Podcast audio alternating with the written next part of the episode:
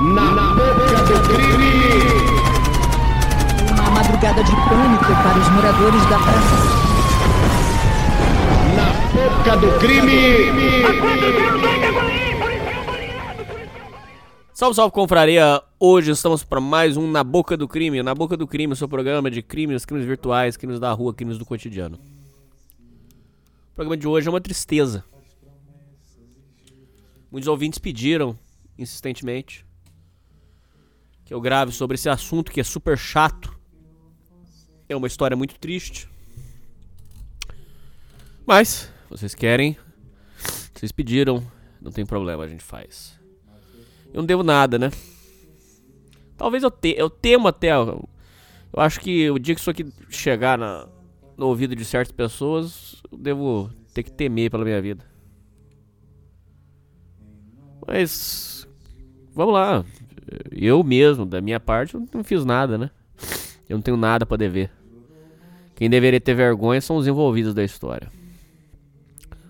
Como já é de conhecimento dos ouvintes, eu tenho um tio que é estelionatário. E é a vergonha da família. Deu muito prejuízo para as pessoas. Destruiu vidas, destruiu famílias. Fez tudo de errado possível. E os ouvintes queriam ouvir a história, então lá vai. Para mim é um assunto horrível de ter falado, de estar conversando sobre isso. Eu acho muito chato, muito triste, muito vergonhoso, muito humilhante. Eu vivi tudo e. pra mim é muito triste, mas vamos lá. Essa história toda começa ali pelos anos 60. Uh, o meu avô, que era um homem muito, muito decente, muito honesto, muito honrado e reconhecido por isso. Ele vivia na roça. Era uma vida que eles falavam que é a plantio de sobrevivência, né? É, era um, ah, não era assim, pô, não era assim muito pobre, mas eram pobres. É, tanto é que uma curiosidade que muita gente não sabe, naquela época na roça, isso muita, muita gente não, nem, nem faz ideia. Aquela época na roça não comia carne todo dia. Eram dias da semana que comia carne. Por exemplo, domingo fazia um frango, fazia uma leitoa. É, mas, ah, por exemplo, assim, se você perguntar pra uma pessoa que nasceu na cidade, que não viveu nessa época, você pergunta assim, o que, que é a mistura, né? O que, que é mistura de hoje? Ah, é carne. Ah, mistura é frango. Ah, mistura é, é linguiça. Naquela época, na roça, a mistura era uma mistura, por exemplo, era, era, era berinjela, era chuchu, era abóbora. Então comia arroz, feijão, abóbora. Aí às vezes tinha ovo, aí fritava um ovo. Carne era uma coisa que não tinha todo dia. É, isso é muita, são curiosidades daquela época da roça que muita gente não, não faz ideia. E, e lá eram. É, um, um, dois. Peraí. Um, dois, três, quatro, cinco, seis. Seis irmãos. E era, era, era bem difícil. Lá não tinha luz, não tinha nada. Ah, não tinha geladeira também. A, a carne que era feita na roça, é, é, diz que é uma iguaria muito saborosa. Eu quero provar isso um dia. É o que eles falam que é a carne de lata. Uh, porque não tinha geladeira. E aí cê, hoje em dia as roças tudo aí já tem geladeira, né? Tá modernizada e tal. Hoje, acho, hoje em dia eu acho difícil achar uma roça que não tem uma, uma geladeira, né? Mas naquela época era, era forte condição. Então, naquela época, fazia um, um, um, prato que diz que é muito saboroso. Eu, queria, eu quero experimentar isso assim que puder. É a chamada carne de lata. Quando matava um porco, aí, inclusive a minha mãe é, é, fazia, ajudava no, no, preparo disso. Quando matava o porco, tinha que separar parte por parte do porco. Ia, ia cortando e, e botando em, em, latas, né? E aí as partes que, que, que dava pra fritar do porco, é, pegava e, e, colocava, esquentava um, um panelão e, e, punha ali um, uma gordura e fritava bem a carne do porco, fritava bem frito mesmo. Tirava aquilo e, e punha dentro de latas de, de óleo. Não, mas a lata não tinha óleo, a lata de óleo. E aí pegava a própria gordura do porco, enchia a lata até metade ali com aquela gordura e punha a carne imersa naquilo ali. Aquela carne de lata durava de 6 a 8 meses sem estragar, não precisava de geladeira, né? Aí então, na, naquela época, é, é, eu, eu, eu, dei essa volta gigante. Pra... Ah, cara, ó, se você quer, veio ouvir a história, cara, a história é comprida. Se você quer escutar aqui, não peça pressa pra mim, ok? A história é comprida. Quer ouvir, ouve. Não quer, vai embora. Tudo bem. Então, naquela época, era uma pobreza muito grande, entendeu? Era, era, é, era uma dificuldade. Mas, tipo assim, era uma dificuldade, mas Naquela época, a impressão que eu tenho também é que o Brasil todo tava numa dificuldade muito grande, né? Era uma época de merda também.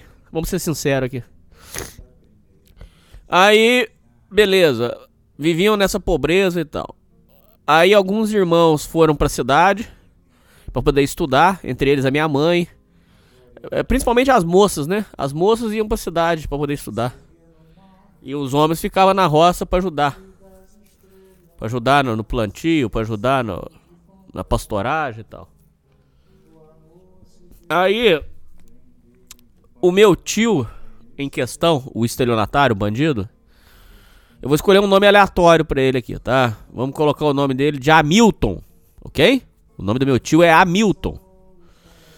Bom, aqui acontece a primeira divergência. Esse Hamilton ficou na roça e dizem que ele era normal. Muitas pessoas dizem que ele se tornou esse monstro depois de uma. A história que, que, que circula é que ele virou esse monstro depois de uma queda de uma escada. Diz que ele foi prestar um. ajudar um negócio lá, subiu na escada e a escada de madeira virou com ele. E diz que ele caiu e bateu a cabeça. Muitos dizem que é por isso que ele se tornou mau caráter. Outros dizem que ele já nasceu assim. Fato é que ele sempre foi um sociopata de carteirinha, uma pessoa, um bandido. Os primeiros registros de demências que ele fazia era a extrema lábia, a, a extrema ele tinha uma, uma, ele tinha uma forma mágica de conquistar as pessoas. É uma coisa que eu explicando para vocês, vocês não vão conseguir entender. A conversa dele era muito boa. Ele, ele, ele conquistava as pessoas. E a conversa dele te atraía. Você ficava louco na conversa dele. Então ele, ele, ele era um putanheiro de marca maior, né? Ia na zona e tal. Uma putaria e tal. Não pagava ninguém. É, então as putas, é, as putas vinham cobrar meu avô. E donos de loja também iam na porta lá de casa cobrar meu, meu avô. O que era humilhante, degradante. Então chegava lá e falava, ô seu Benedito, o, o seu filho comprou um sapato lá. Tem que acertar a conta. Mas comprou sapato pra quem? Na hora que ele, meu avô ia atrás, ela comprou sapato pra puta. Era, era esse tipo de coisa, cara. Era tipo de demências, assim. E tanto é que na época muita gente falou que ele não, ele não deveria ter direito à herança, porque foi dito que ele gastou a herança em vida. Ele gastou a herança dele com meu avô vivo. Muitas pessoas dizem que ele não tinha direito a receber herança, não podia receber. Mas isso, lógico, isso não aconteceu, ele recebeu normal. E teve outro problema depois também. Pera aí. Então, é, era uma casa de seis irmãos, não, não, não tinha luxo, não tinha nada. Era, assim, se eu falar pra vocês que, meu, que eles eram miseráveis, é mentira, mas era, era pobres, cara. Era uma vida difícil. Aí, o, esse meu tio, é, dando esse trabalho todo, é, inclusive aqui tem um ponto que é fundamental nessa história asquerosa. Uma dessas mulheres da vida que ele saiu, eu não sei se a mulher que eu vou falar agora, eu não sei se a mulher que eu vou dizer agora era mulher da vida ou não. Isso eu não sei. Mulher da vida, na época, chamava era, era as putas, né? Não sei se ela era mulher de programa, não. Não sei. Mulher da zona.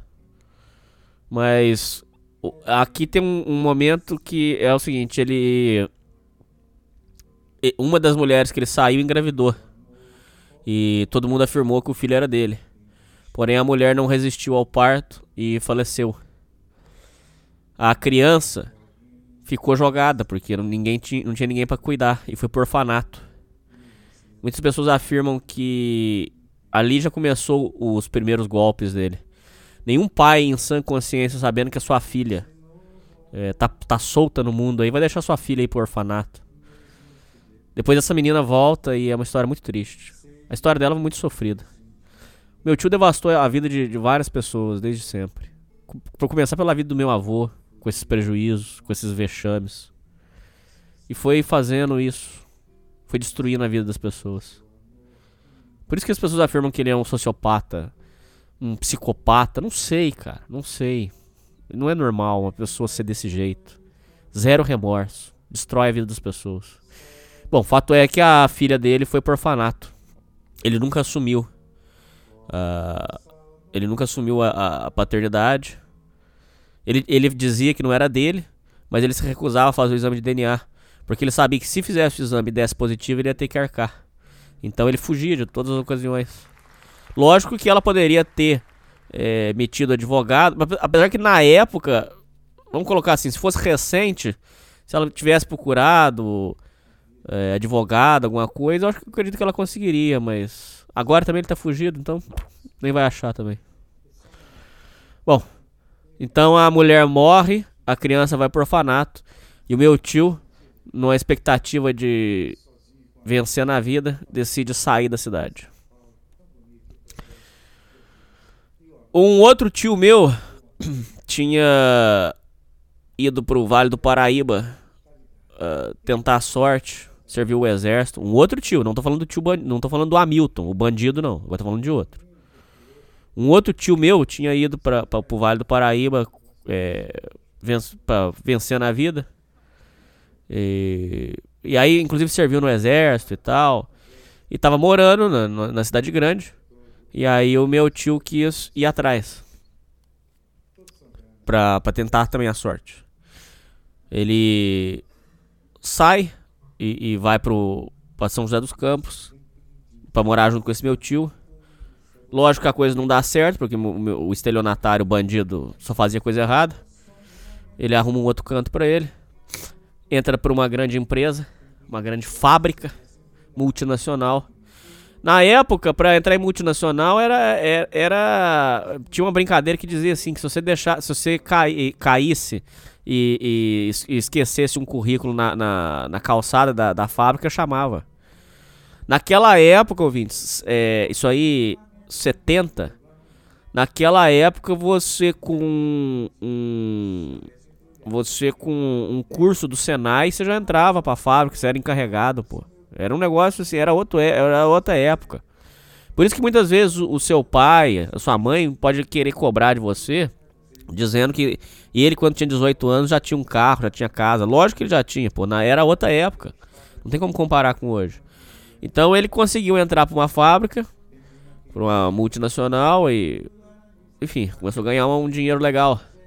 Se ele, tivesse, se ele fosse uma pessoa honesta e tivesse cabeça, com certeza ele tava, ele tava bem, muito, muito bem de vida. Os, os ex-colegas dele acertaram a vida.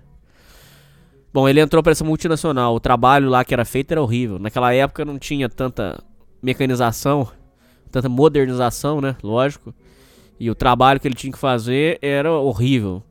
A descrição que as pessoas diziam. Agora, eu tô falando para quem não tá entendendo, ó. Meu tio estelionatário, o Hamilton, o bandido, dava esses problemas com, lá em Minas é, fazia conta, é, ia, ia na zona, não pagava, comprava coisa para as putas, é, é, pulseira, sapato, chinelo, não pagava. E aí o meu tio, para tentar arrumar um, um, rumo na vida, o bandido vai para São José dos Campos e consegue um trabalho numa multinacional, montadora de carros. Bom, o trabalho que ele fazia era horrível. Muitas pessoas descrevem que a, a, sensação de trabalhar lá era, era bem. Era uma sensação assim, de você estar no inferno. Era o setor da caldeiraria. É, o trabalho deles era limpar a caldeiraria. Diz que era uma fuligem, filha da puta. Diz que era uma, um negócio horroroso. É, eu tinha que limpar a fuligem e era, era um calor muito forte. E abafado, né? O lógico um calor muito grande, tinha que fazer a manutenção daquilo e limpeza. Puta, cara, isso que era um trabalho horroroso. Uma vez ele, ele pôde levar a família dele para conhecer o local e a, a, os familiares não aguentaram ficar no local. Com o lugar desligado. Os parentes não aguentaram ficar com o lugar desligado, sem, sem o fogo. De tão horrível que era. Imagina quando aquilo tava pegando fogo, cara. Diz que o trabalho era horrível, horrível, horrível.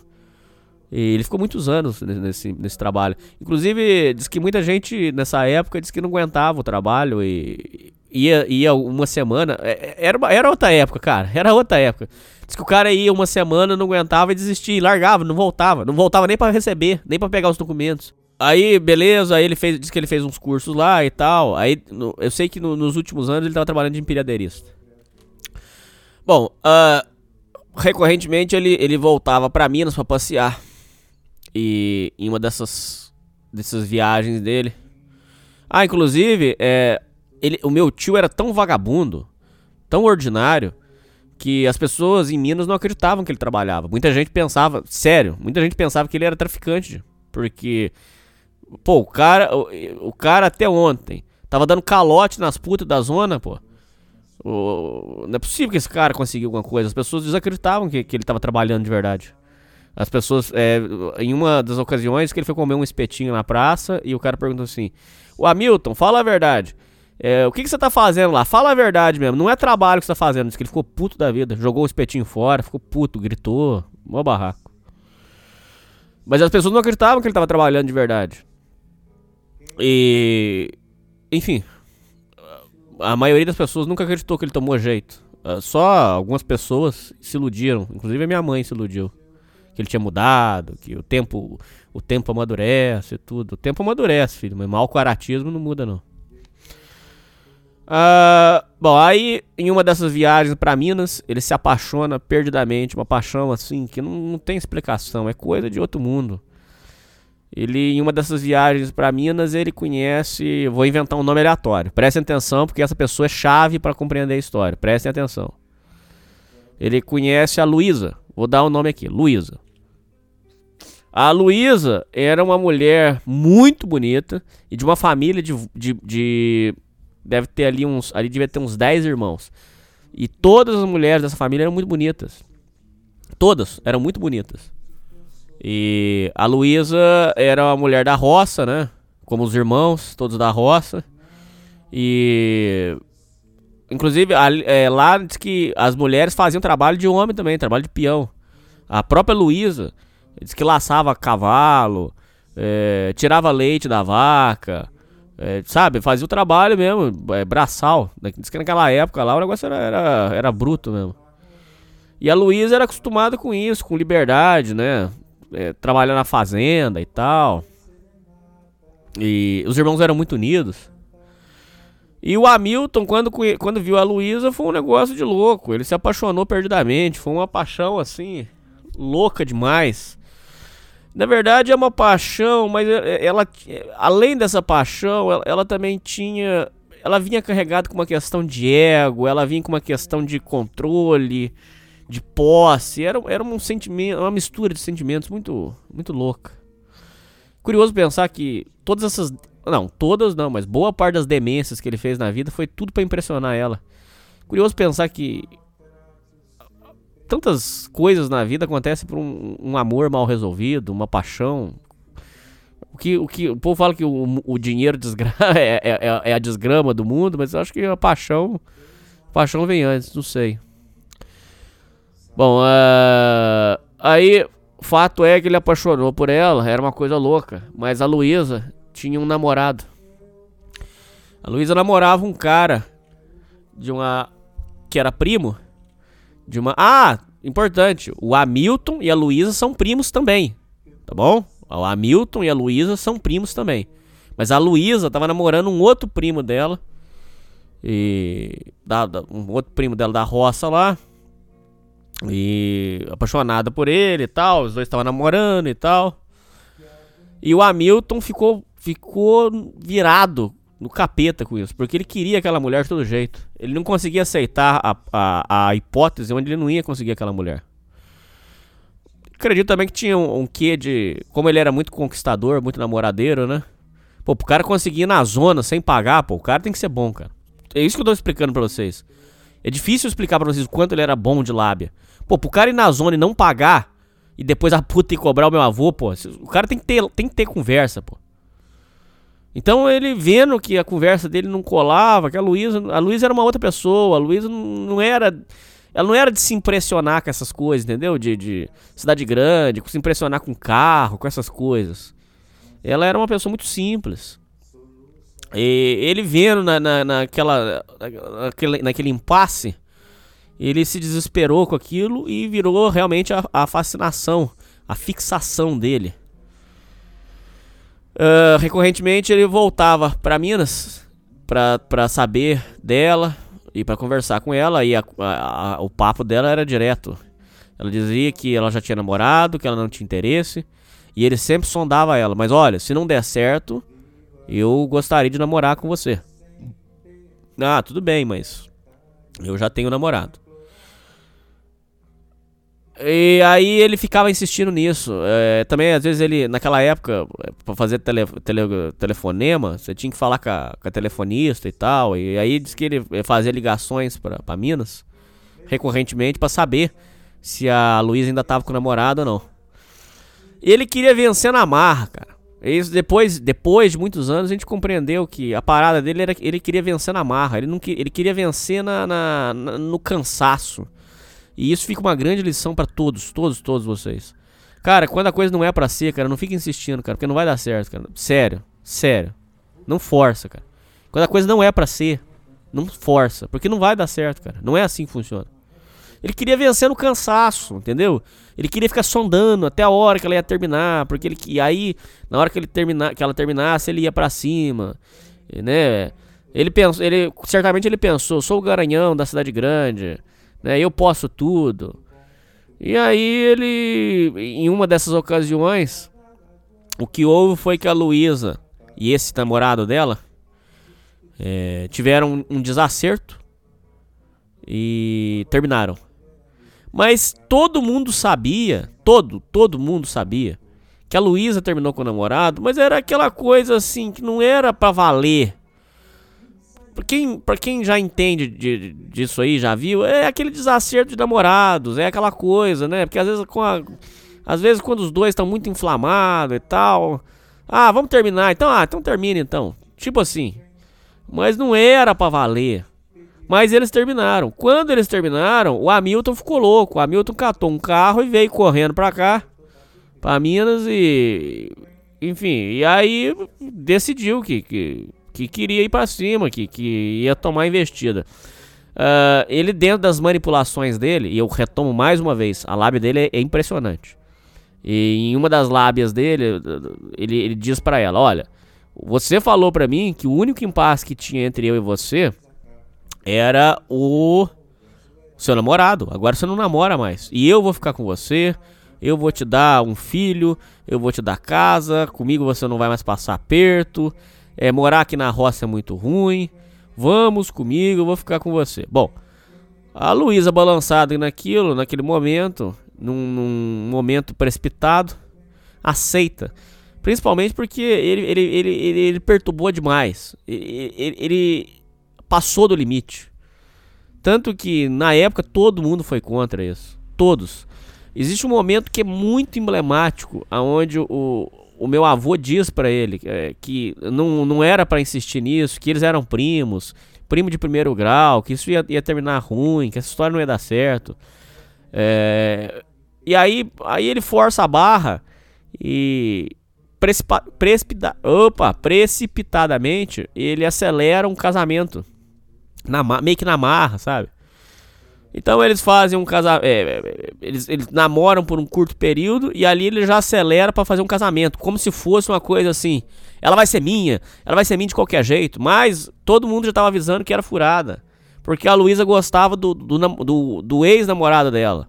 Todo mundo avisou. Isso que você tá fazendo tá errado. Não, não vai dar certo. Um outro momento que é chave é onde a minha avó fala para ele: Hamilton, você tá fazendo besteira. Esse, esse, vocês dois não vão dar certo. Larga a mão disso.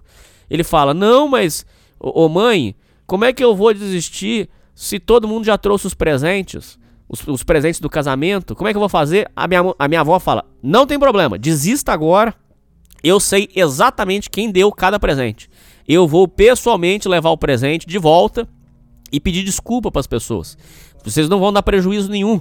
Desistam agora. Parem com isso. Não façam isso. A Luísa não gosta de você. Desista.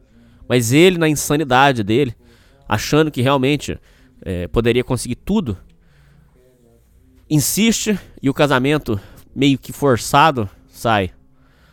A Luísa, extremamente amarga, não, não queria aquilo. Eu acho que no fundo, no fundo, ela nem sabia porque que ela estava fazendo aquilo.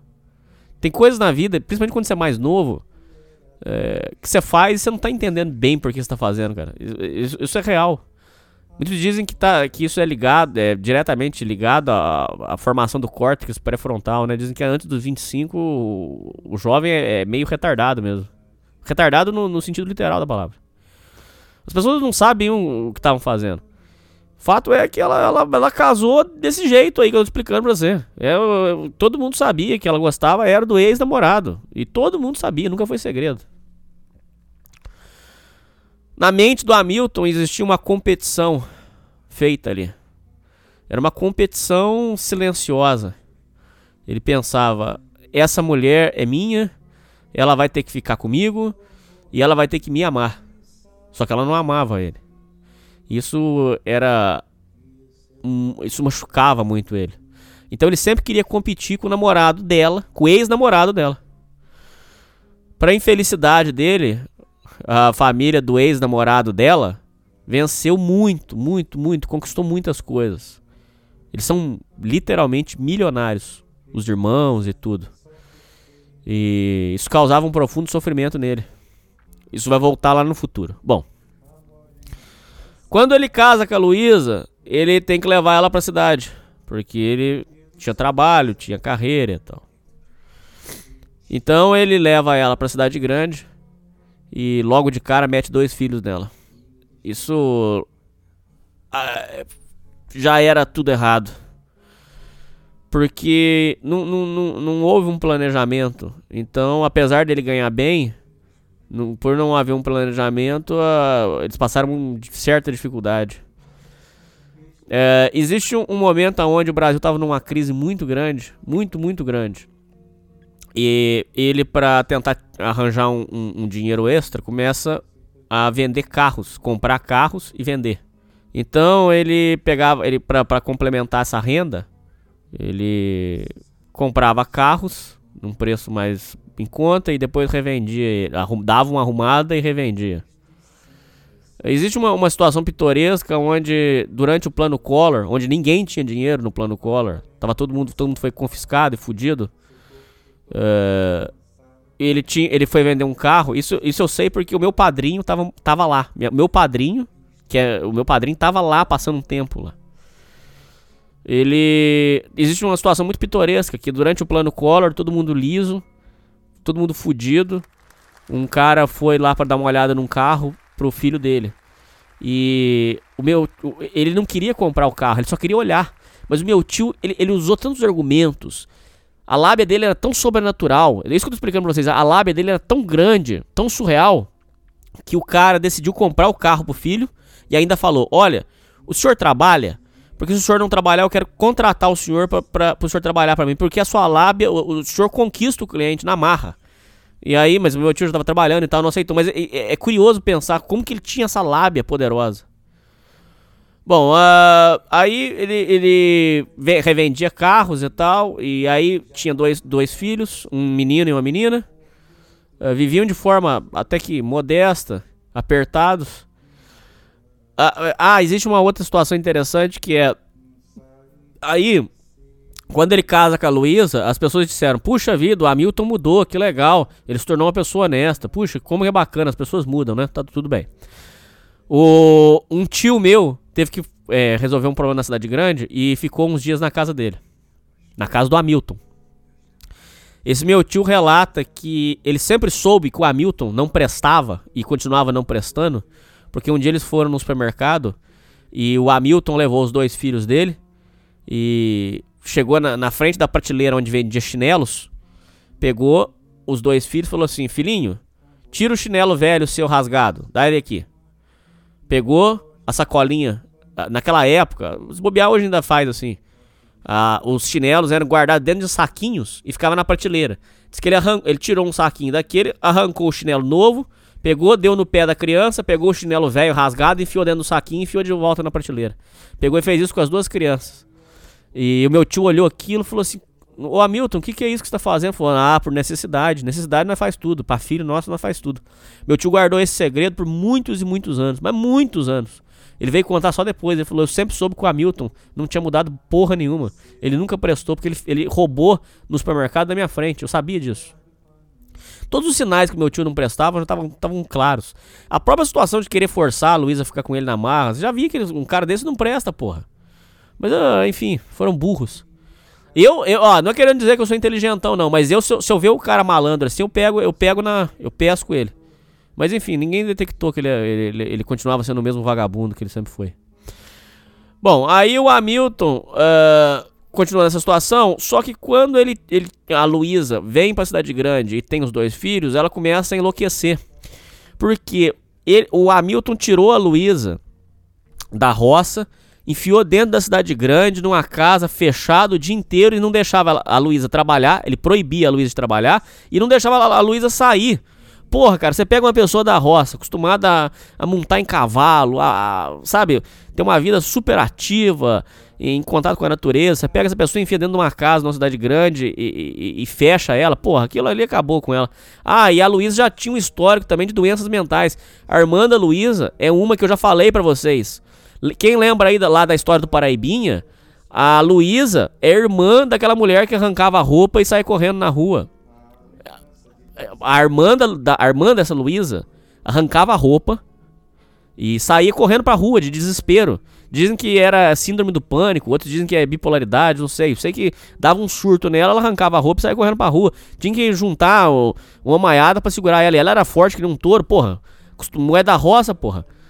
E, enfim, então a família da Luísa já tinha um histórico severo de problemas mentais.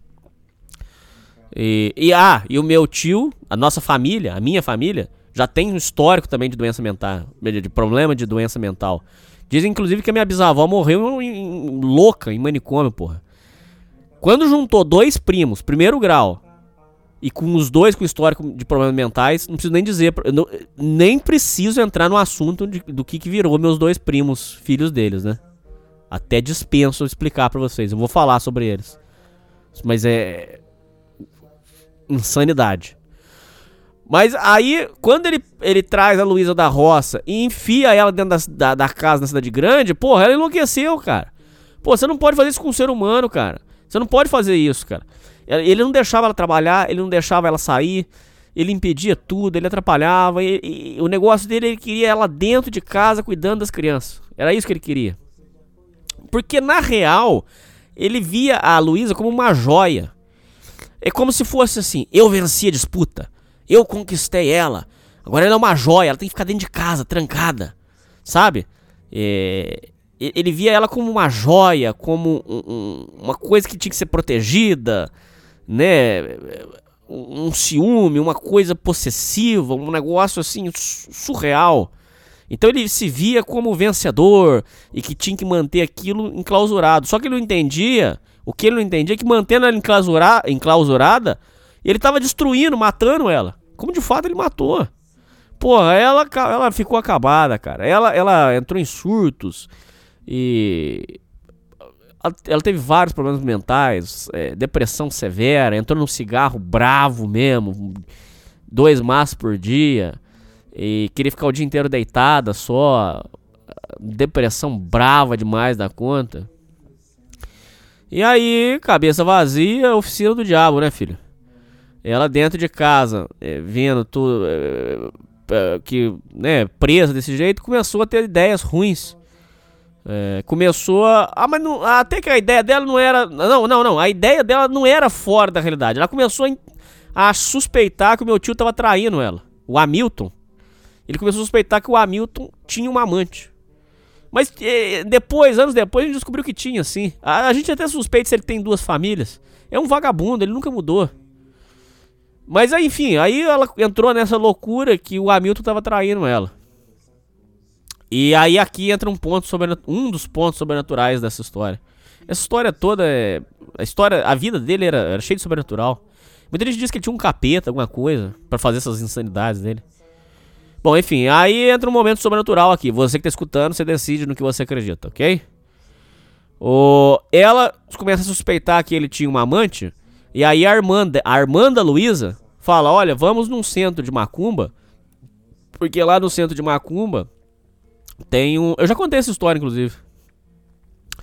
Essa minha tia fala pra. A, a irmã dela fala pra, pra, pra, pra Luísa. É, se você. Vamos num centro de macumba que lá baixa uma entidade. E essa entidade, ela tem um poder sobrenatural que ela, ela, ela baixa e ela mostra para você certinho se tem amante quem que é. E vai fazer a revelação para você. A Luísa aceita e as duas vão lá no centro de Macumba. Bom, desse dia em diante a coisa desgringolou, bravo demais da conta. Aí você ouvindo decide no que você acredita. Muitos dizem que. Bom, aí quando ela vai nesse, nesse, nesse centro e retorna para casa, ela entra num, num, surto muito forte, um surto psicótico, aonde ela acredita que as pessoas estão vindo matar ela. Tem gente que diz que quando ela foi naquele centro de macumba, bom, você que está escutando decide no que você acredita. Tem gente que diz que quando ela foi no centro de macumba, por ela já ter problema mental, agravou o problema dela.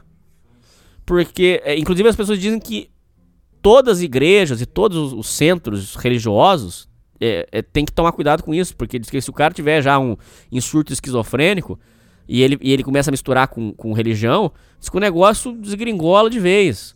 Por exemplo, é, o cara é, diz que tem um negócio que chama-se é, trauma, se não me engano é trauma religioso, uma coisa assim. Diz que o cara começa a entrar, entra no, Porque o cara já tinha problema mental. E aí é agravado.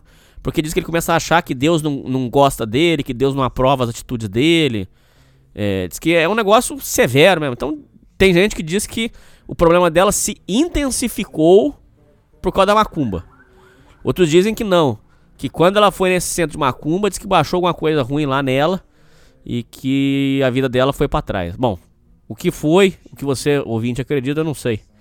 Mas o fato é que depois que ela voltou desse centro de macumba, a coisa ficou feia demais. Nesse período, meu padrinho estava morando lá, trabalhava num hotel. Ele relata tudo com muitos detalhes, com muita precisão. A casa virou um verdadeiro inferno. Os surtos dela eram fortíssimos. Ela entrava num, num delírio em que estavam vindo matar ela, matar os filhos dela, roubarem, sequestrar os filhos dela. Esses surtos eram muito fortes. Ela realmente acreditava nisso. Ela, ela vivia isso. Que estavam chegando e que iam matar, e que iam roubar e que iam sequestrar. Uh, o meu tio vendo que a situação era insustentável, que não tinha como, os delírios eram muito fortes. Pega a, minha, a Luísa e leva para uma clínica de psiquiátrica para cuidar dela. O tratamento que ele pagou foi muito, muito caro. Em valores de hoje seria o valor de um carro. Um carro popular tá quanto? 60 mil? 50 mil? Ele pagou o valor de um carro para ela ficar um mês. E depois que saía do, do, tratamento, você tinha que. Ele tinha que. Ele teve que comprar um Walkman. É o Walkman que, que tocava fita, né? Um toca-fita. É, é, eu acho que é o Walkman o nome. Você tinha. A, a clínica dava sete fitas e aí você tinha que tocar uma fita, a, a, a Luísa tinha que tocar uma fita por dia no, no Walkman, escutar as instruções. E a clínica era muito clara que as fitas não poderiam ser ouvidas por mais ninguém, só por ela. Acredito eu que o que a clínica devia fazer devia ser uma fita, é, fitas dando instrução de como que vive em sociedade e eu acho que eles, eles deviam pedir para que ela não mostrasse para ninguém, para que ninguém tirasse sarro, né? Porque se uma pessoa fala assim, ah, isso não vai resolver bosta nenhuma, aí a pessoa não, não vai, não, vai, não vai acreditar na fita, né? Enfim, não sei se era isso. Bom, ela saiu da clínica, muito bem, tudo muito legal. Nossa, agora tô bem, bacana. Ouviu as fitas, uma por dia, tudo bem, que legal. Nossa, ele gastou, o meu tio gastou uma nota, mas pelo menos valeu a pena, porque a Luísa ficou bem, que legal, né? Puxa vida, que bacana. Porra, cara, segunda-feira, ela acorda, três horas da manhã, acorda meu, o meu padrinho. Meu padrinho tava dormindo na sala. Acorda ele e fala assim: Alô, ah, levanta, levanta, levanta aí. Mas o que, que foi, tia? Não, não, levanta, levanta, levanta. Ó, oh, eles estão chegando aqui, estão vindo para matar meu filho. Porra, não adiantou nada o tratamento. Nada, nada, nada. Voltou tudo de novo. E foi, e, e foi assim. Inclusive, a última informação que eu recebi o ano passado é que ela tá muito, muito insana, coitada. Me parece que agora ela não tá mais nem podendo sair de casa mais. Ela se perdia, ela esquecia onde que era a casa dela. Era complicado, cara. Ela, ela é mais uma vida que foi destruída pelo, pelo Hamilton.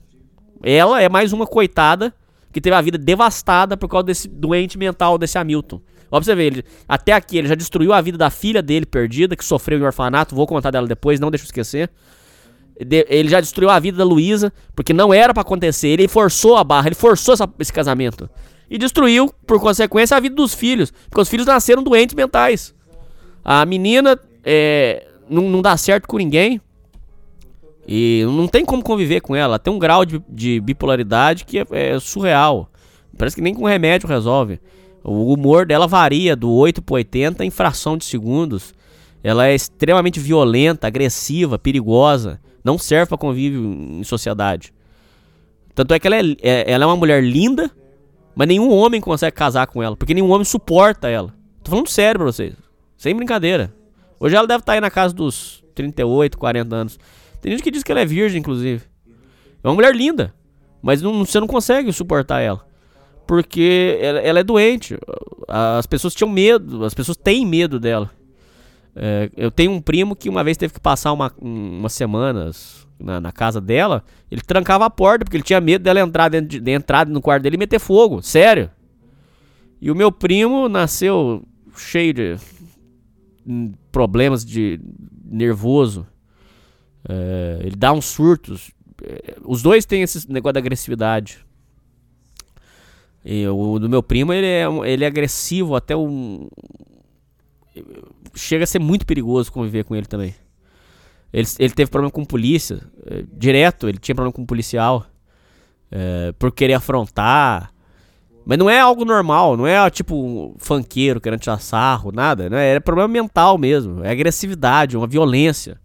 Uh, uma vez um cara encostou, o meu, o meu primo, filho do Hamilton, que, que nasceu com esse problema mental, em uma da, um dos momentos um cara bateu no carro dele atrás, e ele saiu do carro para bater boca com o cara. O cara, o, o, cara que bateu no carro, de desespero, trancou o carro, trancou, apertou o botão para trancar, mas não subiu o vidro. O filho da Hamilton é, foi no carro e puxou o, o, o motorista pelo vidro do, da porta. Acho que vocês nunca viram um negócio desse, gente.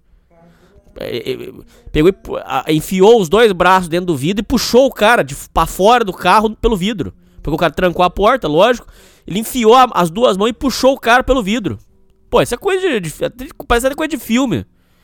Aí, enfim, aí depois o cara pagou e tal, enfim. Então, o, o, voltando lá na história onde eu parei. Aí o, a, a mulher ficou louca de vez. Coitada. E ela, ela não é uma pessoa, cara. Ela não é uma pessoa. Ela sempre me tratou muito bem, inclusive. Ela não é uma pessoa. Ela não ela nessa história toda ela é ela é 90% vítima, mas 10% ela tem culpa sim, porque ela não podia aceitar também as, as coisas dele. Mas ela fala que ela não tinha como não tinha o que fazer. Eu acho que é uma situação complicada. O Hamilton ele era foda. Ele é foda. Bom, é, onde eu parei? Bom, então aí a, a, foi a partir desse momento que a mulher de a, a Luísa surta de vez e ela nunca mais volta ao normal, nunca mais. Ela tinha esses problemas, ela tinha que tomar remédio pra cabeça e acabou com a com a saúde mental dela. Lógico que não foi só esse negócio da macumba, não. Esse negócio de, dela ficar trancada dentro de casa já, já detonou também com ela. Todo mundo dizia que ele tinha que deixar ela trabalhar, mas ele não aceitava, era questão de orgulho. Não aceitava porque uh, ele queria mostrar pra família do ex-namorado da Luísa que ele tinha vencido na vida. Minha mulher não precisa trabalhar. Eu, eu, eu que cuido de casa. Entendeu? Ele sempre, a vida inteira, competiu com a família do ex-namorado da Luísa. O, o grande plot twist dessa história é isso. Ele, ele, ele nunca aceitou o fato que a Luísa não amava ele e que, na verdade, quem era pra ter ficado com ela era o ex-namorado. Ela nunca aceitou isso. Nunca aceitou. E, e, isso machucava ele. Então ele numa forma, numa, numa tentativa pífia de mostrar que tinha vencido, que era melhor. Ele não deixava ela trabalhar, não deixava a filha trabalhar. A filha dele começou a trabalhar com 35 anos, porra. Ela era formada e, enfim. Bom, aí o fato é que ela não podia trabalhar e aí isso fudeu com a, com a vida dela e ela, a cabeça dela foi pro saco de vez e foi assim até o fim da vida. Tá sendo, né? Pelo que eu saiba, ela, ela ainda tá viva. Uh... Tá, aí ele, nessa tentativa de mostrar que tinha vencido, ele fazendo esses negócios de carros e tal, as informações que chegavam pra gente em Minas é que ele tava muito bem, e que ele tinha comprado mais uma casa, e outra casa, e outra casa. Uh, bom, aí essa história chega até mim, porque para mim é, é, tudo, toda essa história é muito triste, porque quando eu era criança, nós íamos para São José dos Campos ficar, com, passar o Natal junto com eles. Ah, era bem, era muito bom, cara. Putz, a gente era muito feliz. Puta merda. Na época, o casamento dos meus pais ainda era saudável. E a gente ia pra, pra passar o Natal, o Réveillon, passeava no shopping. É, na época, o que fazia, o que o, o, o, legal pra gente era ir no shopping, tinha um fliperama que eu, eu jogava, era um barato. Eu, a, gente que é, a gente que é de cidade pequena, cidade de roça, gente, tudo isso é um barato, né? O que mais? Ah, na época tinha também aquela batata. É, pra gente era coisa de outro mundo, né? Pega uma batata grande assim, aí eles assavam ela, aí abria, colocava ali estrogonofe, batata palha e tal. Puta, aquilo pra gente era um barato. Isso aí é anos 90. Ah, então quando a gente passava Natal junto, 90 e, lógico, os 2000 também a gente passou muito junto. Mas aí era, era, era de lei, né? Natal, Réveillon a gente passava junto. E. Puta, cara, como era bom, cara. Puta merda, cara. Ele. Isso é uma das coisas que eu não aceito, cara. Ele destruiu a família. A gente passava Natal junto, Réveillon, era um barato. Às vezes ele vinha pra Minas e às vezes a gente ia. Puta, era legal pra caralho. Aí chegavam meus primos, filhos dele. E a gente passava junto. Porra, era legal demais, cara. Puta, isso me machuca demais lembrar disso. Como a gente era feliz, cara. Puta, família era. Família é a coisa mais importante que tem, cara. A gente era feliz demais. E nessa época todo mundo acreditava que ele tinha mudado mesmo de vida, né? E aí ele sempre aparecia dizendo sobre os seus grandes negócios, que ele tinha conquistado e que ele tinha comprado mais uma nova casa e tal. É, teve um período que ele comprou uma casa em Caraguá e. Puta, era uma festa do caralho. Era boa demais. Caraguatatuba, puta que cidade linda. Praia gostosa demais. Puta que pariu, cara. Como era gostoso. Pô, eu fui feliz, cara. Eu vivi. Pelo menos isso eu posso falar. Eu vivi, cara. Puta, como era gostoso, bicho. Uh, aí o que aconteceu, ouvintes? Uh, durante esse período, uh, a Luísa, que era. Que, que todo mundo considerava como louca, avisava tentava avisar a família. Por isso que eu acho que ela não é tão. Ela, ela, não é culpada, cara. Mas ela tem uma parte de culpa que ela não deveria ficar lá, né, cara? Mas ela tentava avisar a família. E eu me lembro rigorosamente desses avisos. Ela dizia: parem de acreditar no Hamilton. O Hamilton não é dono de nada. Ele aluga essas coisas e diz para vocês que é dono. Parem de acreditar no Hamilton. Ele não é dono. A minha mãe confesso que dava risada desses avisos. Ela, ele, ela dizia para mim: Não acredite na sua tia Luísa. A Luísa é louca, ela tem problemas mentais, ela delira. Esses delírios dela, é, ela, ela inventa histórias. Tudo isso endossado por, pelo meu tio que, que dizia que a Luísa inventava essas histórias para diminuir ele, para humilhar ele, porque o casamento não estava indo bem. Tudo mentira. Ele, ele, ele nunca aceitou o divórcio. Ele não, ele não assina divórcio para ela.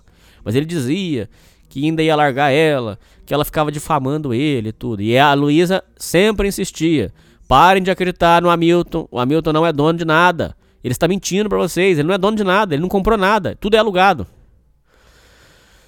Nunca a família acreditou. Ah, não, não tô mentindo. Tinha uma tia minha que dizia que já sabia que, ele, que o meu tio era vagabundo também. Mas a, a, a, história é difícil, viu, cara? Porque de, depois que a tragédia acontece, todo mundo fala que já sabia também. Tem esse ponto aí também, viu? Tem, a- toda história tem isso, aí. É, chama- é chamado de profeta do passado. Você que tá escutando isso aqui, guarda isso aí. É profeta do passado. Depois que a tragédia já aconteceu, aí todo mundo fala: Eu já sabia, eu sempre soube. É, aí depois que já aconteceu a tragédia, todo mundo quer. É aquela história. Todo mundo fala que já sabia, que não sei o que lá. Mas enfim, a minha mãe, a minha mãe acreditava na- nas mentiradas dele. Essa casa de Caraguá, e somente esta, eu sei que ele comprou. Porque quem avalizou a casa eh, durante, na assinatura de um documento foi o meu pai. O que ele fez com o dinheiro da casa quando ele vendeu, não sei. Por isso que eu disse lá atrás que até uma teoria sobre ele ter uma segunda família ainda existe. Porque o que, que, esse, o que, que esse jumento, esse cabaço fez com o dinheiro, ninguém sabe. Mas a- a- as casas que ele tinha realmente não eram dele. Mas o que, que ele fez com essa casa de Caraguá, por exemplo, era dele mesmo. Essa era dele. Meu pai assinou, pô. O que, que ele fez com o dinheiro? Bom, ah, o fato é que ele, ele vende essa casa de Caraguá e tal. Enfim. Ah, muitas pessoas diziam já que ou ele era milionário ou ele era louco. Porque as coisas que eram feitas dentro da casa dele era coisa de, de outro mundo, não é coisa de comum. Ah, além da mulher dele não trabalhar, ou seja, não poder trazer dinheiro pra casa, o, o filho só fazia merda. Filho dele, ah, os, do- os dois, os dois tinham problema mental, ok? Mas além de terem problema mental, os dois só faziam merda, porque o rapaz é, sempre envolvido em negócio de carro. Inclusive, uma vez ele bateu o carro da minha mãe, inclusive. E a minha prima, filha dele, eh, estudou até uns 30. Não, estudou até os. Ela estudou na faculdade, depois parece que fez uma pós, até uns 28 anos, psicologia.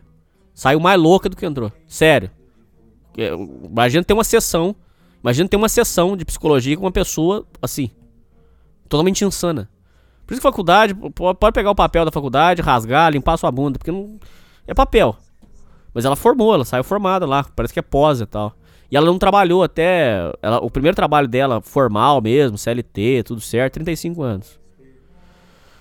Então, ou seja, é, as pessoas diziam que ou ele era louco ou ele era milionário, porque pra sustentar é, dois filhos com, maior luxo, pagando faculdade particular, pagando carro pro filho, Pra sustentar essa vida dele, ou ele era milionário ou ele era louco, porque não tinha como manter é, essas coisas. É, existe registro onde os filhos às vezes iam pra Caraguá, levava amigos e quem bancava é, viagem, alimentação, é, as contas, compra, tudo quem pagava era o meu tio, o Hamilton. Ou seja, era uma vida de esbanjamento, era uma vida de milionário. Você entendeu? E a Luísa avisando todo o tempo que essa, demência estava errada, que não podia fazer isso. Mas sempre era ignorada, porque justamente porque ela tem problema mental. É, Ah, tá, tá, tá, tá. Só emendando aqui. Aquele dinheiro que a gente falou da casa, provavelmente, se, se o negócio da segunda família não for real, porque tem gente que diz que ele não tem segunda família. Provavelmente os gastos que ele tinha, o dinheiro que sumiu, era pra pagar essas demências. é, essas insanidades, comprar carro pro filho, play- playboy, é, é, bancar a faculdade da filha particular caríssima, de ponta, entendeu? É, manter esses meses, esses anos que os- os- ninguém trabalhava na casa, que só o Hamilton. Ou seja, muitas pessoas dizem que não era segunda família. Que os gastos, por exemplo, dizem assim: a casa que ele, que ele vendeu, o dinheiro foi pra pagar essas coisas. É, ele não comprou nenhuma casa pra ele. Por quê? Porque o dinheiro ia tudo pra esses gastos. Entendeu? Então dizem que é por isso que, ele- que as coisas deram errado. Bom, ah, aí você decide no que você acredita. É, aí onde eu parei, meu Deus. Essa história é horrível de contar. Puta, cara, como é triste, cara. A nossa família se juntava, era legal pra caralho e tal. E, e aí a gente eh, passeava. E minha mãe ajudou demais da conta o Hamilton. Minha mãe foi uma, uma santa pro Hamilton. É, ajudou a, ajudou a, a cuidar da- da- das- dos filhos dele. É, toda vez que os filhos tinham problema, Iam lá pra Minas, ficar comigo lá, ficar lá na nossa casa. É, o que mais? Ajudou financeiramente, inclusive, também. Minha mãe ajudou ele financeiramente. Mas eles faziam muitos negócios também. Isso aí foi uma cagada. Isso aí foi. Puta que pariu, foi uma cagada. Como meu tio trabalhava na montadora de carro, meu tio tirava o carro com desconto. Aí fazia negócio com minha mãe. Puta, cara, esse negócio de negócio, cara. Negócio com parente. Eu recomendo que você que tá escutando esse programa não faz, cara. Arruma outra pessoa pra você fazer negócio, cara. Porque você vai destruir a família e, e, e parente para fazer cagada também em negócio. O parente, se for pra fazer cagada com o povo da rua, ele não faz, mas com o parente ele faz. Evita negócio com parente, cara. Se possível, se for possível, não faça negócio com parente, cara. Faz negócio com uma pessoa da rua, que aí você firma um contrato, se o cara não pagar, você toma o negócio dele de volta, é melhor. Mas enfim, aí minha mãe fazia esses negócios com ele, comprou um, um carro na época, comprou um Corsa na época e tal. Aí, beleza, aí eles faziam esses negócios e tal, e, e aí a minha mãe confiava que ele tinha mudado de vida, falava, puxa vida, como o Hamilton arrumou a vida, como ele tá rico, né, que bacana. E, enfim, aí uh, uh, os anos foram passando. Inclusive, só para dar uma parada na história, foi durante esse período que a filha dele, que estava no orfanato, entrou em contato com a minha mãe. Inclusive, é, a filha do, do Hamilton, que foi rejeitada pelo, pelo Hamilton, é, fala com a minha mãe até hoje. Mas ela pediu que o pai mandasse uma ajuda para ela, ela. Dizia que não queria explorar o pai, mas disse que queria uma ajuda porque na vida no orfanato estava muito ruim. Ela queria fazer um curso de informática, porque na época o que estava estourando eram os cursos de informática, de digitação. Ela queria que o pai pagasse um curso de digitação. Minha mãe pelejou pro Hamilton ajudar e o Hamilton não ajudava. E quando vinha o papo de fazer o teste de DNA, o Hamilton não aceitava fazer porque tinha medo dela pedir pensão na justiça. Eu, eu, aí você já viu o caráter dele. A minha mãe é muito cega também para não ver essas coisas, cara. Puta que pariu. Puta, minha mãe também, eu vou te contar uma coisa, muito jumenta também. Porra, como é que não viu, cara, que não prestava? O cara faz um negócio desse com a própria filha, cara. Porra, a, a, caras, entendam o nível da surrealidade. Pros filhos dele, com a Luísa, ele deu tudo: carro, festas, vida luxuosa, faculdade, tudo. O, ah, o filho do, do Hamilton, cada hora ele fazia um curso. Ele, ele começava a faculdade, não queria fazer, aí parava. Aí começava outro curso, curso de inglês, começava, parava. Tudo era assim na vida dele. Então, é, pros filhos, ele deu todos os cursos, todas as oportunidades, tudo. E pra filha dele, coitada, que nasceu é, é sem mãe, ele deixou num orfanato, condenado a uma vida de profunda miséria até hoje. Porra, isso não faz, cara. Aí, aí já tava descrito que não prestava. Realmente minha mãe foi muito cega. Bom, uh, então a filha dele começou a pedir ajuda. Minha mãe ajudou algumas vezes, financeiramente e tal. E pedia, por favor, para que o Hamilton fosse. Eh, desse, mandasse uma ajuda pra filha dele, mas tudo. Ele sempre fugia, ele sempre usava alguma desculpa e nunca ajudava. Uh, bom, Aí os anos foram se passando e vou dar uma acelerada na história. Chegamos à época em que eu precisava sair de casa. A situação na minha casa era uma, uma situação de, de guerra. Todos os dias tinha briga. Todos os dias. E o quebra-pau lá em casa tava insuportável. Eu tava indo pra, pra agressão física. Qualquer hora eu com meu pai ia sair na porrada. A, demência ali era, era, era, era muito alta, muito forte. Lógico que a minha mãe também tem uma participação em tudo isso, porque minha mãe era, era outra também. ali ninguém. A gente, ali naquela casa não tinha amor. Essa que é a grande realidade.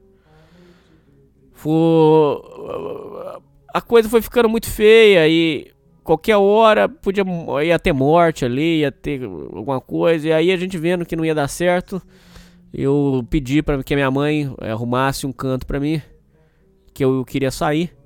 E a minha mãe pediu que eu fosse morar na casa desse do, do Hamilton, o, o, bandido.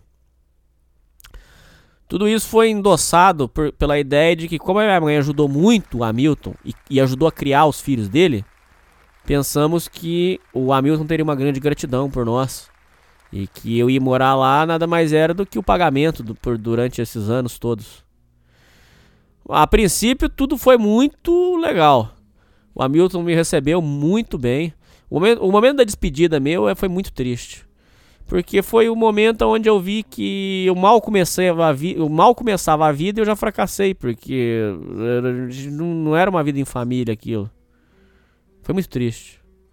O momento, o momento onde eu saio de, da minha casa em Minas e vou para lá foi muito abrupto. O, eu me lembro que o ano letivo tinha acabado de terminar e eu pedi o histórico de, de, de escolar para poder me matricular na outra escola. Uh, montei minhas malas às pressas. O vizinho tava indo para São José. E eu lembro até que minha mãe deu 50 reais para ele. E falou: leva ele, porque ele tem que. Ele vai morar na casa do tio dele e vai tentar vencer na vida. Dei um beijo da minha mãe, chorei pra burro. Dei um abraço do meu pai. A gente, tava, a gente não se falava muito de, nessa época. Eu, fiquei, eu passei bons anos sem falar com meu pai também. Mas o meu pai, mas o meu pai também era foda. Meu pai morava comigo e, e, e não me tratava como filho. É tudo errado, cara. Tudo errado. Cara, essa história toda é errada. Eu sou errado também. Eu não sou santo, não, viu? Pra quem escuta isso aqui acha que eu tenho algum grau de divindade aí, não tenho, não, viu? Eu também sou um outro merda também. Mas eu sou, mas eu sou um merda que foi fruto daquela insanidade que eu vivia também. Eu não, não me criei do nada, não. Aí, uh, eu tive que ir morar junto na casa desse meu tio estelionatário. E. Enfim, aí quando eu fui pra morar junto lá, cheguei, já vi que a situação era esquisita. Uh, era esquisita porque a, a, minha prima, completamente louca, dava os surtos dela. O meu primo também, você via que ele não, não, não, regulava bem. Mas ele era mais controlado. Ele era. Ele, ele é bem até controlado. Ele, o meu primo, filho do Hamilton, o meu primo, se ele, se ele tiver no, norm, no estado normal dele, ele te engana. Você fala que ele não tem problema mental, mas ele tem. Agora, minha prima, 15 minutos você conversar com ela, você vê que ela é gardenal. O olhão instalado. O olhão dela é instalado. Foi ali que eu comecei a notar essas coisas. Bom, aí eu tive que ir pra cidade grande pra morar na casa do, do Hamilton. E ali eu comecei a ver que tinha coisa errada mesmo. Uh, eu não vou detalhar aqui demais da conta, mas os rolos dele eram muito esquisitos. Ele sempre estava envolvido em, rolo. E eu cheguei a ver, inclusive, mexendo com a agiotagem. Em um dos momentos, ele liga para um, uma pessoa e tem uma conversa uh, bastante agitada. E durante essa conversa, ele tem uma exaltação lá, e enfim. Eu lembro que eu fiquei assustado. Falei: Caraca, bicho, em que negócio que meu tio tá envolvido? Ah, mas a situação era insustentável, porque ali já via que a coisa já estava caminhando para uma situação ruim. Uh, a minha prima começa com os surtos dela, eu não, não, conseguia, não conseguia viver dentro da casa. Eu não vou detalhar aqui demais, tá? Mas é, os surtos dela, assim. É, ela inventava coisas, assim. Ela inventava motivos pra, pra. É doente, pessoa doente mental, porra. Não tem como discutir. É doente mental. É, por exemplo, se você pegava um. Vamos supor, você comia um sanduíche. Aí você já vai limpar tudo. Mas você deixou o prato ali na, na mesa porque você já vai limpar. Mas você sentou para comer o sanduíche e assistir televisão. Ela já. Aquilo já era motivo de surto. E gritaria, e bateção de porta. Mas, tipo assim, às vezes não tinha nem motivo. Às vezes não tinha motivo. Ela pegava e criava, inventava um motivo. É, enfim, aí eram essas insanidades dela. E eu vendo que a situação tava ficando é, muito feia. Eu pedi pro meu tio arrumar um outro canto pra mim. E, aí a minha mãe ia pagar o aluguel e eu ia sair de lá. Uh, um momento que ele é muito importante para mim, que ele esse momento ele, ele marcou a minha vida. Talvez para quem esteja ouvindo não signifique nada, mas para mim ele foi muito marcante. Foi um momento onde uh, o meu primo numa mágoa com o. o porque, o, como, o meu, como o meu tio nunca valeu nada, os irmãos uh, nunca levaram ele tão a sério assim. Vamos colocar dessa forma. Eh, os irmãos, tirando a, tirando a minha mãe. A minha mãe realmente acreditava que ele tinha mudado de vida, ok? Os outros irmãos não davam tanta moral assim para ele. Achavam que não era tão bom assim. Os outros irmãos tinham uma pulga atrás da orelha. Vamos colocar dessa forma. Então o meu primo, numa mágoa com isso, um dia eu tava. Eu lembro que eu tava fazendo o, um, um trabalho pra, do curso, que eu tava fazendo um curso técnico. Um, um curso técnico horrível, inclusive, que eles me botaram. Foi- ali foi só merda. E aí eu tava fazendo um, um trabalho dessa porra desse curso técnico.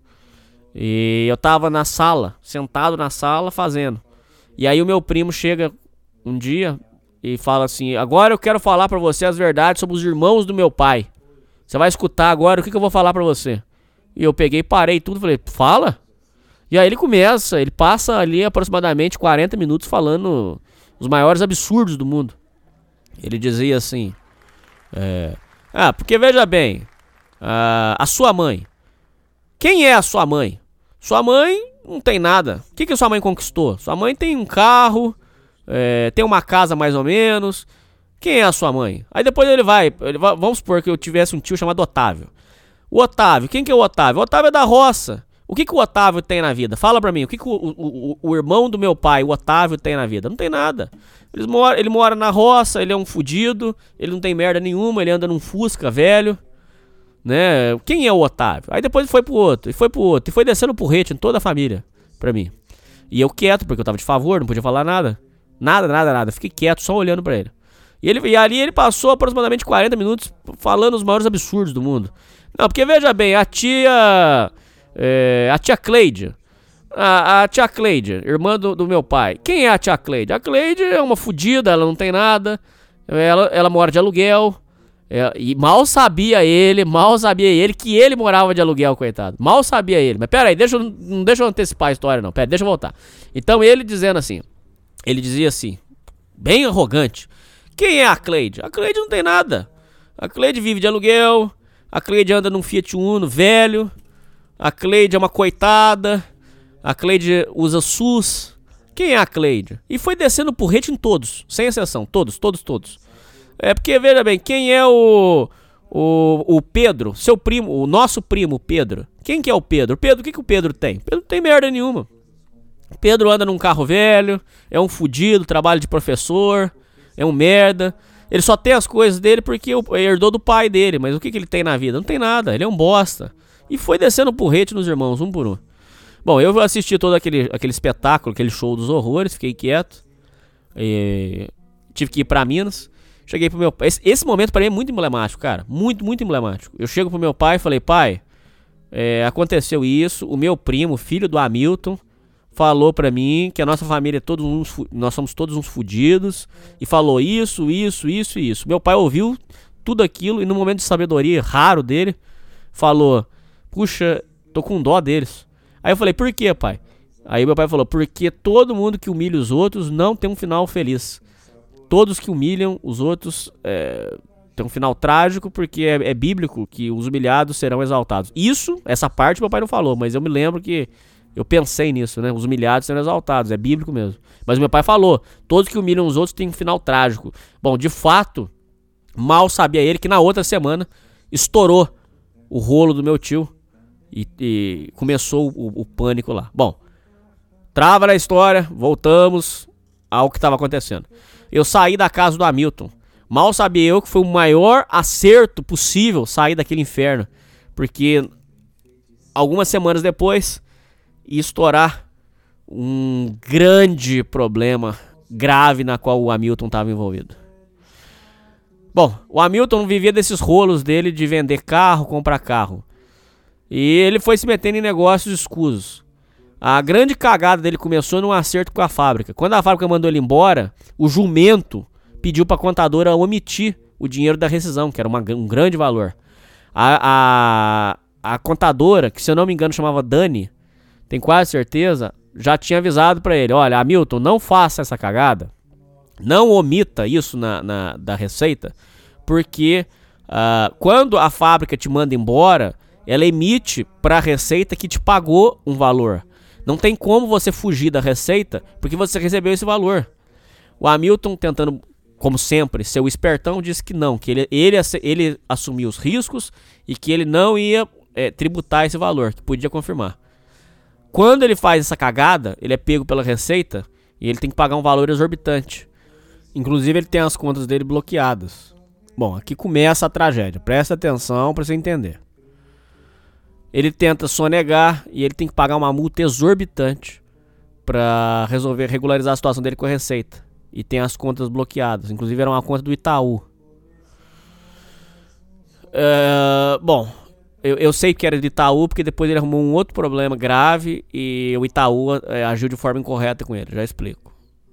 Quando o, o Hamilton é, é, tem esse problema, a parte disso, no meio daqueles rolos que ele fazia de carro, é, ele tinha um carro de um traficante que ele pega para vender.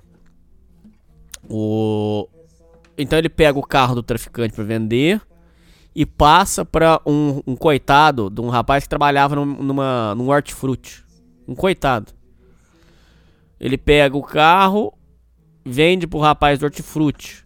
Então ele tinha que pagar o traficante e tinha que entregar o carro com o documento pro rapaz do hortifruti.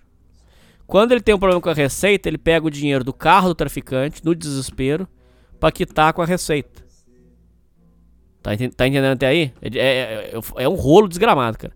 Já, uma vez eu pedi pra, três vezes pra minha tia me explicar, porque o rolo é um rolo desgramado, cara. Então ele pega o dinheiro do. do. Volta lá na história. Ele pega o carro do traficante, leva pro rapaz do hortifruti e ficou de entregar os documentos e ficou de levar o dinheiro pro traficante. Beleza. Surge essa cagada, a conta dele é bloqueada. Ele precisava legalizar a situação dele. Aqui você já entende que os gastos dele estavam exorbitantes, fora da realidade. A, as dívidas dele já estavam galopantes. Ele ainda tentando bancar o, malandro e sendo otário, arrumou essa cagada com a receita. Ou seja, aqui você já entende que já estava tudo indo mal. A Luísa avisando constantemente: esta casa não é nossa. Ele arrumava uns, e aí ele arrumava uns papéis, tudo mandrake, e trazia pra gente e falava assim: mentira, olha como que a casa é minha, aqui tá a escritura. Porra nenhuma, era aluguel. Paga, ele tava pagando. É, ele só morava em palácio, pra ser justo. Ele só morava em casas de primeira. E aí ele, ele trazia uns papéis, tudo mandrake, dizia que era, que era é, escritura, não tava nada. Ele tava, ele tava morando num, num, numa casa muito boa. E ele tava pagando qua, aproximadamente en, entre 3 a 4 mil reais ali que ele tava morando. Naquela época, hein? Do, faz as contas aí, ouvi, 2010. Quanto que era 3 mil reais? Faz as contas aí. Aí você entende como é, que, como é que o cara enfiou a vida dele nesse buraco, pô. Bom, uh, aí ele então ele tinha. Voltando lá na história, ele tinha que pegar o carro. Ele pegou o carro do traficante, levou pro rapaz do hortifruti. Então ele tinha que pegar o dinheiro do rapaz do hortifruti, levar pro traficante, acertar e o traficante iria dar os documentos para ele. Ele pega o dinheiro do traficante e, numa atitude estúpida, quita a, a situação dele com a receita. Quando isso acontece, o traficante vem com tudo para cima porque ele queria o dinheiro. E o rapaz do hortifruti tava todo dia no portão porque ele queria os documentos, porque ele queria legalizar a situação do carro dele. Ele comprou, ele pagou, porra. E não pagou baratinho, não. É, é pagou um valor é, pra, ele muito puxado. Era coisa assim de 10 mil reais. Era, diz que era um gol bola. E ele queria os documentos. O rapaz do hortifruti disse que ficou desesperado com a situação. Porque o meu tio tinha muito disso também, viu, Rovintes? Ele tinha muito disso. Ele, é, ah, não preciso nem falar, eu já expliquei aqui. Ele falava que as coisas eram dele. Então ele falou pro rapaz do hortifruti que o carro era dele. Porra, não era. Ele, e ele fazia essa merda, cara. É aí que você já começa a ver como é que ele era doente mental, cara. Ele falava que as coisas eram dele, não eram, cara. Olha que caralho de situação. Então o rapaz do hortifruti ficou desesperado, porque falou, mas você falou que o carro era seu, cadê o documento? Ah, vai pegar, vou pegar. Inclusive, ele, esse vagabundo desse meu tio arrumou um rolo também com meu pai. Uma vez ele vendeu, ele vendeu um Fusca pro meu pai, falando que um dia ia trazer o documento. O meu pai foi atrás, a família era do Nordeste e o carro nunca ia ser legalizado. Porra, cara, olha as merdas que ele fazia. Aí foi um tormento do caralho e tal. E aí levou, meu pai levou boné, como sempre. Todo mundo que mexe com esse meu tio é só leva pro cu, cara, não ganha nada. Bom, Uh, aí o, o rapaz, o, o, o, traficante na cola, porque queria a grana. E o rapaz do hortifruti também na cola. Eu sei que a cagada chegou num ponto em que o traficante veio com tudo pra cima do meu tio.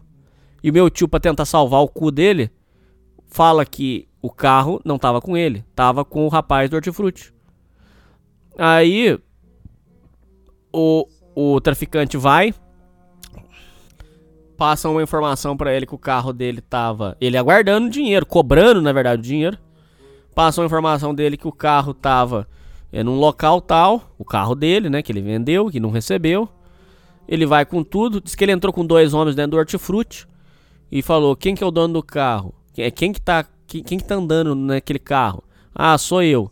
Diz que ele pegou de forma abrupta o rapaz, o coitado do, do rapaz que trabalhava na, no hortifruti e deu uma dura no cara. Não sei se bateu. Isso eu não sei se bateu não. Eu sei que ele deu uma dura no cara lá. E falou: "Rapaz, eu quero meu dinheiro." Não, mas o seu dinheiro já foi pago. Como é que eu vou te dar duas vezes o dinheiro? Na verdade, eu tô esperando meu documento. Mas como, documento, como é que eu vou liberar documento se eu não recebi dinheiro? Quem que intermediou? Ah, foi o seu Hamilton. Ah, então o dinheiro tá com o Hamilton. Então nós vamos lá agora, porque ué, eu não tô entendendo mais nada. Eu quero meu dinheiro. É, e eu quero meu documento. O, então o Hamilton uh, é, foi, recebeu a visita do traficante. O traficante falou: Eu quero dinheiro, eu quero dinheiro. Ele já te pagou. Eu tô sabendo que ele já te pagou. Você intermediou o negócio e eu quero dinheiro. O Hamilton, para não morrer, vendo a cagada em que ele tava metido. Mas, aqui, mas não, não entendo errado. Aqui ele já, tava, é, ele já tava até o pescoço de merda já. Diz que aqui ele já tava endividado também com a Giota também. Mas aí ele, para quitar essa dívida com o traficante, ele assume uma dívida com o traficante, com a Giota é, para quitar a dívida do traficante. Paga o traficante para liberar o cara. Mas dizem, é, mais uma pessoa falou para mim que esse rapaz do Hortifruti não recebeu o documento. Dizem que o traficante não repassou o documento para ele. Coitado, cara, levou um prejuízo muito grande. Ele deve estar tá rodando. Eu imagino que ele, ou ele, vem, ou ele passou essa bomba para frente sem, sem legalizar mesmo. Porque tem gente que compra carro sem legalizar. Se for pra você andar só no bairro e tal, é difícil a polícia parar. Ou ele passou isso aí pra frente, ou ele tá com isso aí na garagem. Não sei o que ele fez, não, coitado. dizem, não sei se é verdade, dizem que o traficante não entregou documento nenhum, não. Fato é que o, o cara do hortifruti se fudeu, o traficante recebeu o dinheiro na marra e ele fez uma dívida estratosférica para quitar uh, esse, esse, negócio com o agiota. Falo estratosférica porque os, os, juros do agiota eram coisas de outro mundo. Uh, a história que a Luísa a minha tia conta, é que o acordo é que todo dia tinha um juros de, de 50 reais para ser pago. Você não ouviu errado. Você ouvinte não escutou errado, não. Todo dia ele tinha que pagar um juros de 50 reais. Só que os 50 reais que ele pagava não abatiam da dívida.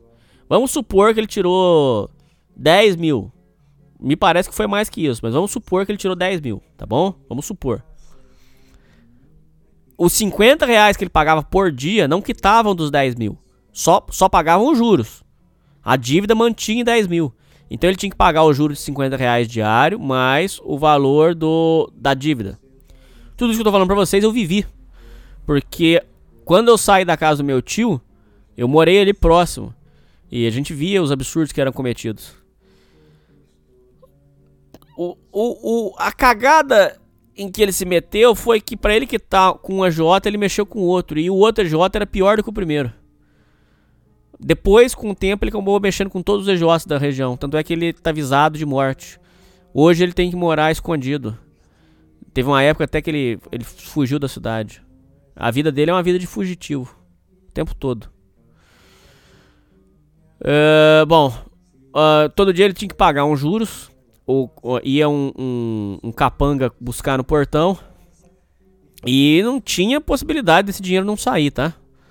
Se, não, se esse dinheiro não saísse, era surra, é, era quebrar alguma coisa, ou, ou, então era entrar dentro de casa, vai levar uma televisão, vai levar um sofá. Não tinha possibilidade aonde esse dinheiro não ia ser pago. Então meu tio entrou numa situação de, de, desespero, porque além de todos os gastos surreais que ele já tinha, além desses gastos surreais, ele ainda tinha que, que pagar esse, esse, esse juros diário e, a, e esses juros não abatia da dívida. A dívida ainda estava lá, intacta, para ser paga. Então ele, no desespero, começa a pedir dinheiro emprestado para outras pessoas e para outros agiotas para tentar se livrar desse bandido, desse marginal que ele, que ele tinha entrado. Quando ele faz mais dívidas com agiotas, a situação dele vai ficando feia e ele começa a aplicar mais golpes para tentar manter a vida dele, a farsa que era a vida dele. Lembrando você mais uma vez, tudo isso no intuito de impressionar a família e mostrar para para tanto para Luísa quanto para a família do ex-namorado da Luísa que ele tinha conseguido vencer, que ele era um homem certo. Mais uma trava na história importante. Pro infortúnio dele, a, o ex-namorado da Luísa teve uma, uma carreira promissora e toda a família do ex-namorado da Luísa teve uma vida muito boa. São literalmente milionários. Só não posso dar o nome deles aqui para vocês, porque, enfim, para preservar eles, mas é uma família muito rica. É, é... para quem tem um, um, um para quem tem uma esperteza na vida já sabe. Censura isso daí, por favor. E aí o Hamilton é, falava pra gente que, a, a, que essa família da ex, do ex-namorado da Luísa uh, tinha ficado rica traficando drogas, armas. Tudo mentira. Tudo mentira. Porra, o, o, é, era uma família que começou da, na roça, rapaz. Tudo humilde. É, e ele falava essas merdas, que eles, eles eram traficantes, que eles comercializavam drogas, por isso que ele venceu na vida. Porra, sacanagem demais. Por quê? Porque ele, ele tinha esse, esse negócio mal resolvido. Essa inveja, porque ele sabia que o, quem deveria ter ficado com a Luísa era o, o ex-namorado da Luísa, não ele. Bom, retornamos ao ponto da insanidade. O Hamilton, vendo que estava fudido, é, começa a pedir dinheiro emprestado para todos e começa a aplicar mais e mais golpes. Durante esse período, ele devastou famílias inteiras aplicando seus golpes. Ele chegava com seu sorriso, com suas conversinhas, com o seu carisma e convencia as pessoas a investirem em alguma, alguma insanidade dele, algum investimento sensacional, ou então alguma história que e, e se emprestasse para ele, ele pagaria com juros. Inclusive, uma das pessoas que caiu no, no golpe foi isso que eu lembro. Não, não, não boa parte das pessoas que caíram foi esse o golpe. Ele chegava dizendo que ele estava para receber uma bolada e que era para emprestar o dinheiro porque ele ia pagar com juros e os juros que ele paga valem mais do que investimento no banco. Então a pessoa estava mais segura emprestando dinheiro para ele. Era isso, era exatamente isso. Inclusive em uma das histórias ele foi em Minas e buscou um, um monte de cheques sobre essa promessa. E é, é, é, é um, um, dos momentos onde a gente viu que a coisa estava feia. É porque quando a pessoa. Porque ele recebeu, a pessoa recebeu um monte de cheque do meu tio. Quando a pessoa foi bater o primeiro cheque, já deu cheque sem fundo. A pessoa já desesperou na hora. Começou num desespero e começou numa choradeira. Porque o primeiro já não caiu, porra. Se fosse o segundo, o terceiro, você fala, pô, aconteceu um mal entendido. Agora, quando você bate o primeiro cheque já tá sem fundo, porra, aí foi sacanagem. Bom, uh, ele então começa a aplicar esses golpes é, para pagar os agiotas. Só que as, os agiotas, ele, a dívida foi se tornando impagável. Ele pagava juros para um que cobrava no portão dele, e os outros ele foi, ele não estava aguentando mais pagar. Nesse momento, um, um dos agiotas coloca um Fiat Uno branco para seguir a minha tia em todo lugar que ela fosse. Porque o medo que o EJ tinha é que qualquer hora a minha tia ia juntar as malas e ia fugir. Certo? Ia, ia dar fuga. Então o Fiat Uno segue a minha tia para onde ela fosse. Em um dos momentos ela foi no mercadinho fazer compras. Mercadinho não, ela foi no supermercado.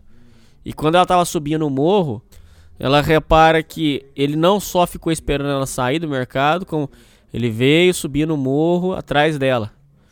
Então, quer dizer, um, um, o agiota, com medo de perder o dinheiro, é, deixa um, um, cara seguindo a, a família durante o, o, tempo todo. Por isso que eu disse que aquele momento onde o meu primo vociferou aquelas demências, que a família toda era fodida e que só o pai dele era bem sucedido, aquilo casou muito, de forma muito curiosa com o momento que veio talvez uma semana depois. Não. Ah, um pouco mais. mas algumas semanas depois, aonde começa a faltar os alimentos dentro de casa.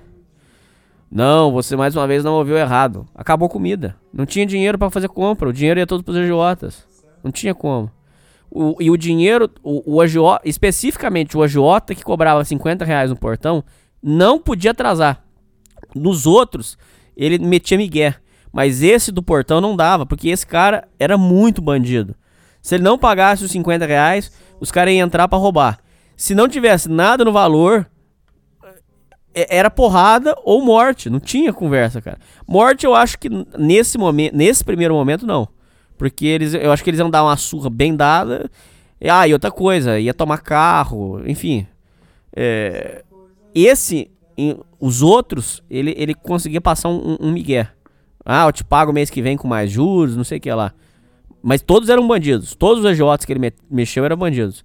Mas é que esse, esse que ia cobrar no portão era muito, muito terrível. Esse era cruel demais. Uh, então, começa a faltar os alimentos. E em um momento de desespero, a Luísa, a mulher do Hamilton, liga lá pra minha casa e diz: pra, fala pra minha mãe, falou, por favor, preciso de ajuda. Por quê? Não temos o que comer. Mande um dinheiro pra cá, pelo amor de Deus, pra ajudar a gente. Como vocês não têm o que comer? O que, que vocês fizeram com o dinheiro? O Hamilton gastou tudo. E, e ele, o Hamilton tá, tá atolado até o pescoço de agiota. Pelo amor de Deus, mande um dinheiro para nós alimentarmos. Uh, aí a minha mãe fala: Por que, que vocês não vendem a casa então? A Luísa fala: Eu avisei vocês desde o começo. A casa não é nossa. Ele mentiu. Essa casa é alugada. Esse momento se casa perfeitamente com as falas do meu primo, aonde meu primo vociferava que o pai dele, ah, quando o meu primo me humilhou e na verdade, na verdade nem me humilhou, mas quis falar as, ver, as supostas verdades sobre a família, ele batia no peito e dizia: "Meu pai tem duas casas. Meu pai é um vencedor. Meu pai é o único da família que venceu, pois meu pai tem duas casas e o meu pai tem crédito para ir em qualquer banco a hora que ele quiser e tirar 200 mil reais. O Itaú, inclusive, ofereceu para ele um empréstimo de 200 mil reais. Ele pode ir a hora que ele quiser no banco e tirar um empréstimo do valor que ele quiser. Meu pai pode fazer tudo. Qual não é a surpresa dele quando ele descobre que a casa, que ele, ele, ele tanto batia na, de dizer que os outros moravam de aluguel, qual não é a surpresa dele descobrir que a casa em que ele morava não era dele? Tudo isso foi muito insano. Contando assim, eu não sei, eu não sei se eu consigo passar para vocês o quão insano é isso. Imagina se você ouvinte conhecesse uma pessoa que passou aproximadamente 40 anos mostrando uma vida de luxo e que uma vida de, de ostentação, com grandes carros, com grandes casas, com muita história de que tinha dinheiro, e você descobre que tudo era uma mentira, tudo foi uma farsa. A única casa que eu tenho certeza que foi dele que eu tô explicando para vocês foi a de Caraguá. Porque o meu pai avalizou. O que, que, ele fez com a venda dessa casa? Não sei. Provavelmente foi para pagar esses luxos. Essa vida absurda que ele vivia. Não era uma vida de uma pessoa comum. Uma vida de. Imagina uma filha ou um filho que, que pega os amigos, enche o carro, é, vai para pra casa de praia e, e gasta horrores e quem banca é você, quer dizer, isso é coisa de milionário, não é uma coisa de uma pessoa é, classe média, classe média até alta que pode fazer isso. Ele queria viver uma vida que não era para ele. Tudo na expectativa de, de mostrar para a família do, da, do ex-namorado da, da, da Luísa que ele era o vitorioso. Bom, a história, nesse momento então, ele começa a aplicar os golpes dele. Ele cometeu muitas maldades e destruiu muitas famílias nesse momento. Alguns casos emblemáticos. Ele foi numa senhora idosa, é, disse que ia pagar, que ela, ela ia investir, ele ia investir o dinheiro dela. Ele pede uma pilha, ele, ele, ele pede um dinheiro e, e, passa uma pilha de cheques, todos sem fundo. Ela, essa mulher não perdoa ele até hoje.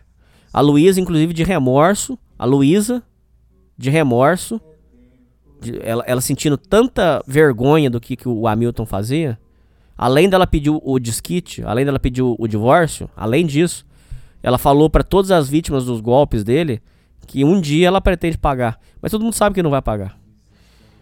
Então, ne nesse caso, ele deu um golpe aí na casa dos 15 a 20 mil. Na eu tenho uma tia que é uma coitada. Essa minha tia vive só de, de ajudar os outros. Ela não tem nada. O, o, o, marido faleceu. Ela não tem luxo nenhum. A vida dela é ir pra, ir pra igreja ajudar os pobres. Ele pediu pra ela aproximadamente 10 mil. Deu boné. Depois o meu primo, filho do, do, do, do bandido, falou que ia pagar. Pagou umas duas ou três e deu boné. Mas pera aí, não deixa eu, deixa eu voltar nesse. Senão eu vou pular aqui essas coisas. É, ele deu golpe numa professora é, um valor alto. Por isso que eu tô falando pra vocês. Tem gente que diz que pode também ter é, segunda família envolvida, porque os valores são muito exorbitantes, cara. O que, que ele fez com esse dinheiro, cara? Porra, é muita grana, meu irmão. Uh, mas outros dizem que é porque, como ele já estava muitos anos mexendo com a agiotagem, pode ser que tinham dívidas antigas acrescidas de muitos juros, ele teve que pagar, não sei. Ninguém sabe. Uma vez eu sentei com esse meu tio bandido e eu fiquei, eu, eu fiquei conversando com ele aí uns, uns 30 minutos e ele dava volta. Cara, vocês não estão entendendo, cara. Pelo amor de Deus. Por favor, quem tem experiência de vida, algum de vocês já, já tentou conversar com um sociopata, cara? Ele, ele, ele tem uma manipulação. Você não pega o cara. Ele ficava dando volta, volta, volta. Falava, não, não, mas peraí, peraí. Vamos falar sobre a dívida sua. No que, que você fez? É, é, inclusive, ouvintes, eu tive uma oportunidade que nenhum teve. Eu tive a oportunidade de perguntar direto pro meu tio. Hamilton, por que, que você mentiu que essa casa era sua, cara? Por que, que você não falou logo que a casa era, era, alugada? E ele deu uma desculpa genérica, do tipo assim: Ah, é porque eu, eu, eu não queria ter a vergonha de, de morar numa casa alugada. Eu queria que as pessoas tivessem orgulho de mim.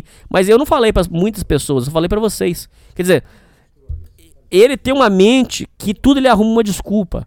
Em outro momento, um dos golpes que ele aplicou, ele disse assim: É, eu roubei sim, mas o dinheiro que eu tomei, eles também não ganharam honestamente, porque eles também dão golpes. Então eu também roubei uma pessoa que já era bandido. Quer dizer, tudo na mente dele, ele cria uma desculpa para justificar os crimes que ele cometeu. É, voltando lá, então, os golpes que ele deu, eu, eu sei de, os que a gente sabe, ele deu golpe nessa, nessa senhora, ele deu golpe na, na minha tia, que é uma coitada. O golpe da minha tia foi o mais triste. Minha tia, com ele, no total, deve ter perdido uns 15 mil. Ele deu golpe numa professora, que a gente ficou sabendo que foi uma história horrorosa. A história da professora foi assim: era uma professora que guardou é, economias a vida inteira. É, não, tinha, não tinha família, não tinha nada, e ela guard, foi guardando dinheiro. E, e aí ela pegou o dinheiro e queria comprar alguma coisa, investir, e aí ele apareceu e falou assim: Olha, eu tenho um, um bom investimento para você. É, você me arruma esse dinheiro, eu tô para receber uma bolada, eu vou te pagar com juros e tal. E aí ele prometiu uns juros fora da realidade. E ela conhecia ele há muitos anos e entregou o dinheiro. E ele sumiu com o dinheiro. Ela chorou muito. Ela disse que aquilo era a economia dela de muitos anos. Que ela pretendia comprar alguma, alguma coisa para ela e, enfim, foi roubada. Outro caso. Ah, teve um caso que foi sacanagem. Puta que pariu, esse foi foda. Tinha um cara que era amigo da Luísa. Era um senhor de idade que jogava bocha com a Luísa. Uh, durante um período a Luísa jogava bocha e tal, conhecia umas pessoas. E esse, e esse senhor era muito amigo da Luísa. E ele ganhava um salário mínimo. Tinha uma vida super humilde. Super, super, super humilde. Ele ganhava uma aposentadoria de um salário mínimo. E era com esse valor que ele pagava os remédios dele. Ele, inclusive, estava até acamado. Nem sei, já deve ter até falecido, coitado. E ele tinha uma vida super, super humilde. Ganhava um salário mínimo para pagar as contas dele, comprar remédios e tudo. O Hamilton apareceu na porta da casa dele e disse assim: Olha, o senhor empresta para mim porque semana que vem eu tô passando aqui para acertar com o senhor com juros. E aí disse que ele nem queria juros. Ele falou assim: Eu te empresto só porque você é, porque você é marido da Luísa. Toma o dinheiro. Eu, pode levar pra você. Só traz pra mim semana que vem, porque é o dinheiro que eu tenho pra sobreviver. Sobreviver. Não é luxo, é sobrevivência. O Hamilton teve coragem de roubar um senhor idoso com dinheiro da sobrevivência do cara, bicho. E aí a coisa foi assim: no começo ele começou aplicando grandes golpes. No final, no desespero porque a agiotagem estava muito forte, ele começou a dar pequenos golpes. Eu sei que chegou no momento em que ele começou a roubar a família inteira e roubar muitas pessoas. E foi ficando insustentável. É, uma das passagens é onde um, um parente nosso super distante, que já até faleceu, um parente nosso muito distante, muito, muito, muito distante da família, reclamou pra minha mãe e falou assim: Olha, eu não aguento mais o Hamilton ligando aqui pra mim. Tipo assim, uma pessoa que não tem nada a ver. Imagina assim, ó, imagina o. o vou tentar explicar o que, que ele era. É. O primo do seu. O, é, isso mesmo. Imagina o primo do seu avô. Tem cabimento um- um- você pedir. Tem cabimento você pedir dinheiro pro primo do seu avô? Isso não tem lógica. É, é surreal. Ele pediu, ele ligou pra minha mãe e falou assim: Olha, não aguento mais o Hamilton me ligando. Todo dia pedindo dinheiro emprestado. Já falei que eu não vou emprestar. Não confio. Bom, ah, ele começou a aplicar esses golpes em geral. E a, a situação foi ficando insustentável. E ele também tava, já estava muito queimado. Porque a história lá do, do- dos cheques sem fundo queimou demais o filme dele. É, ele vendo que a situação estava insustentável, ah, foi aplicando esses golpes dele e a coisa chegou no fundo do poço. Aonde então já não tinha mais alimentos. Ah, a minha mãe, até por dó, mandou o dinheiro para comprar comida. A minha tia também parece que mandou. É, minha tia mandou mais dinheiro, inclusive, para ajudar. E a situação chega num ponto crítico aonde depois de, de, de um, um período ali, acabou o dinheiro. Não tinha mais. É, e ainda tinham alguns agiotas perigosos que ainda não tinham recebido. Nisso, um, um- tem um dia onde eles. Preste atenção nessa parte, essa parte é muito importante. Toda a história é importante, mas é que tem alguns momentos que são chaves. Tem um momento onde um dos agiotas chega no portão, acompanhado de dois capangas, e diz: Hamilton, vamos conversar e vamos resolver a nossa situação. Não tô mais recebendo seus pagamentos. O que aconteceu? Aí ele entrou e tal e falou: O Hamilton falou: Olha, eu não tenho dinheiro pra te pagar. Se você quiser, você vai ter que esperar um pouco, pelo menos até aparecer alguma coisa pra mim, ou um dinheiro, pra eu poder acertar com você. Porque agora a situação tá, tá. Eu tô sem dinheiro, não tenho nada pra te pagar.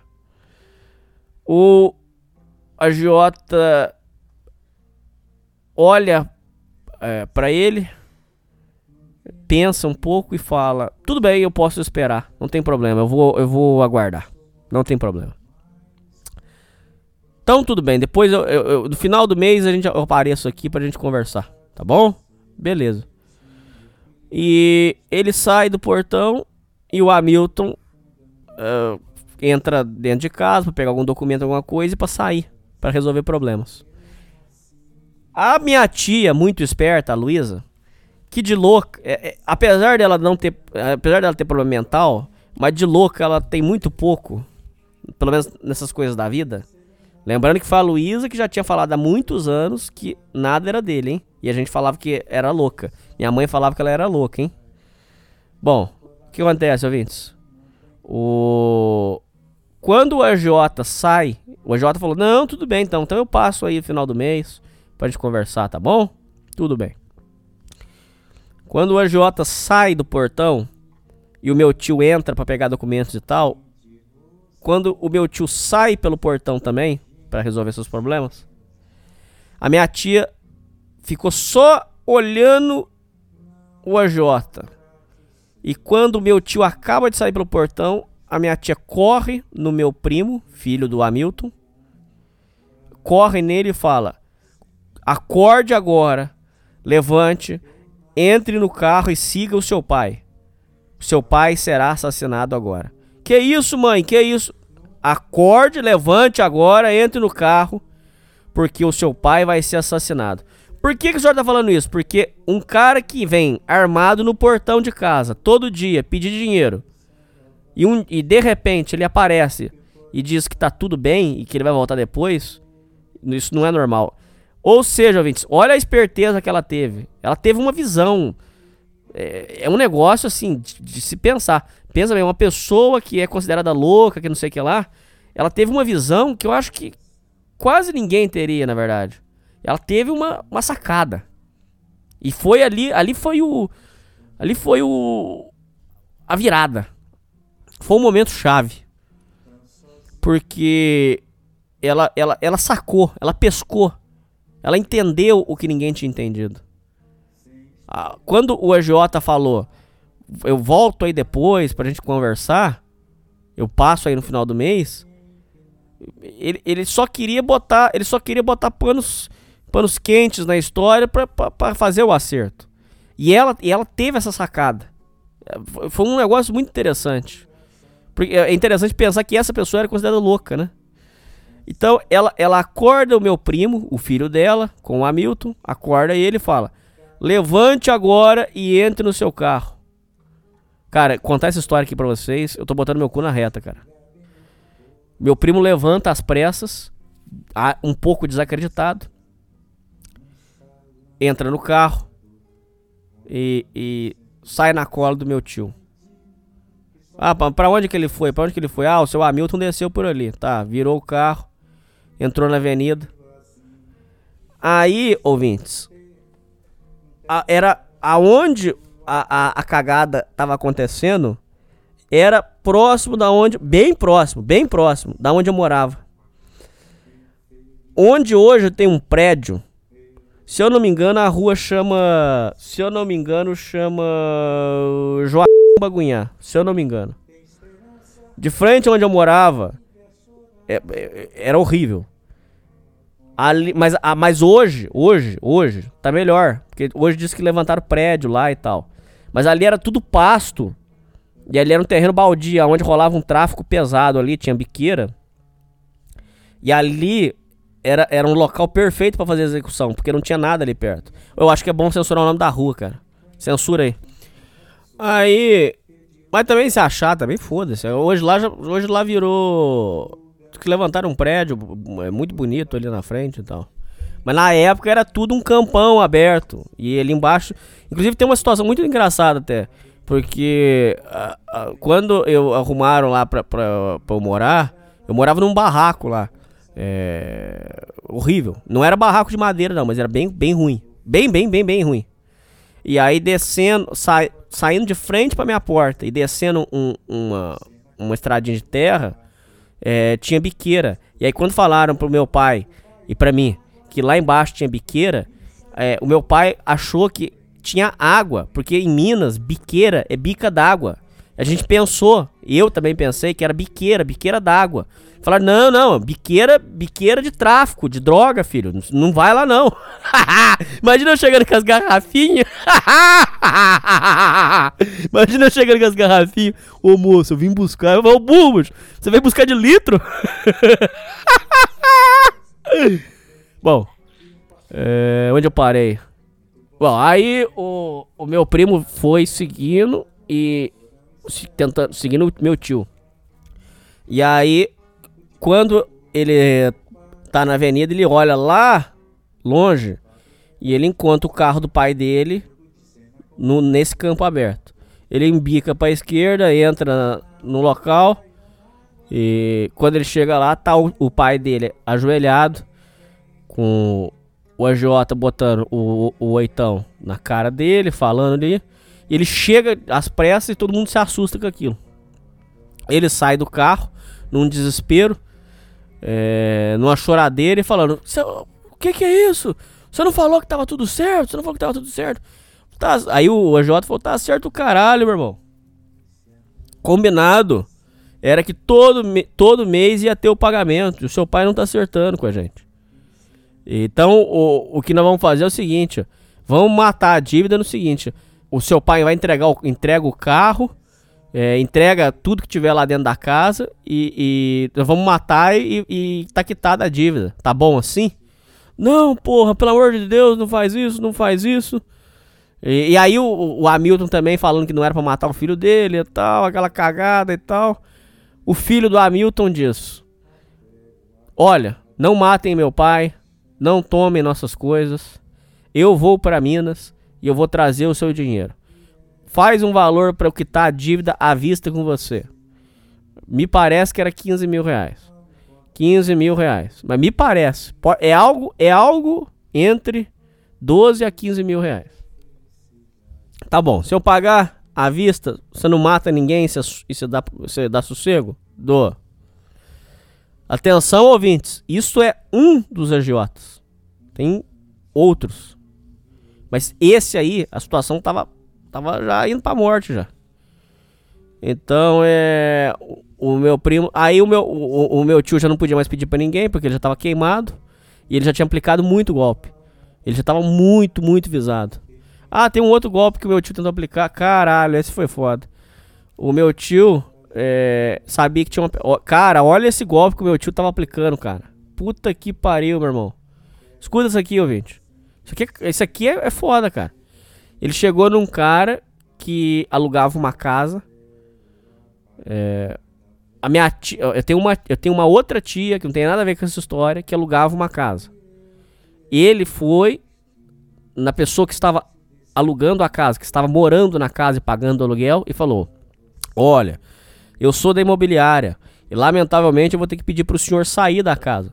E eu saí por quê? Porque lamentavelmente essa casa aqui nós, nós estamos vendendo ela e a intenção não é mais alugar. Então, se o senhor quiser, o senhor tem a opção de comprar essa casa. Nós estamos até vendendo ela por um preço muito baratinho. Nós estamos vendendo essa casa toda por 60 mil reais pro senhor. Mas é, alugar nós não temos mais interesse. Caraca, você vai me vender uma casa inteira por 60 mil reais? É, bem baratinho, 60 mil. O senhor vai poder comprar essa casa excelente. E aí o senhor pagando já fica com a casa. O cara, era até, era até um, rapaz, um senhor de São Tomé das Letras. Tava querendo vender imóvel para poder pagar e, e, comprar a casa. Ainda bem que essa tragédia não aconteceu, porque ele assumiu com o dinheiro e acabou. Só a sorte foi uma só. É, o senhor, olha para você ver como é que as coisas é, são, são, realmente sobrenaturais. O senhor pegou e falou o seguinte: já que eu vou ter que é, vender imóvel para pagar, ele teve o estalo de ir na imobiliária e falar se, se, se, a pessoa imobiliária tinha o interesse de comprar a casa dele ou fazer um negócio para ele poder comprar a casa. Quando ele chega na imobiliária e fala e conta a história, o dono da imobiliária falou que maneco vender casa o que, rapaz? Ela não vai vender casa nenhuma, o senhor foi enganado. Quem que tá falando pro senhor? Ah, é o Hamilton. Ah, mas então o Hamilton tá dando golpe, porque o Hamilton é mentiroso. Então o Hamilton tá dando golpe nos outros, véio. E aí foi aí que estourou mais um dos golpes dele. Mas ele já tava, ele, ele tava muito próximo de concretizar esse golpe, muito próximo. Bom, aí voltando lá na história. O, o filho do Hamilton conseguiu um prazo com o EJ. Ele tinha não sei quantas horas para arrumar 15 mil reais. Ele corre para Minas. Ah, esse momento também é foda, cara. Porra. Pô, meu irmão. Lembram que ele. Vocês ouvintes lembram aonde ele disse a minha prima. Não, quem é minha prima? Minha prima é uma bosta. Minha prima não tem nada. Quem é meu tio? Quem é minha tia? Nenhum deles tem nada. E tal. Ele, neste momento. Caraca, bicho.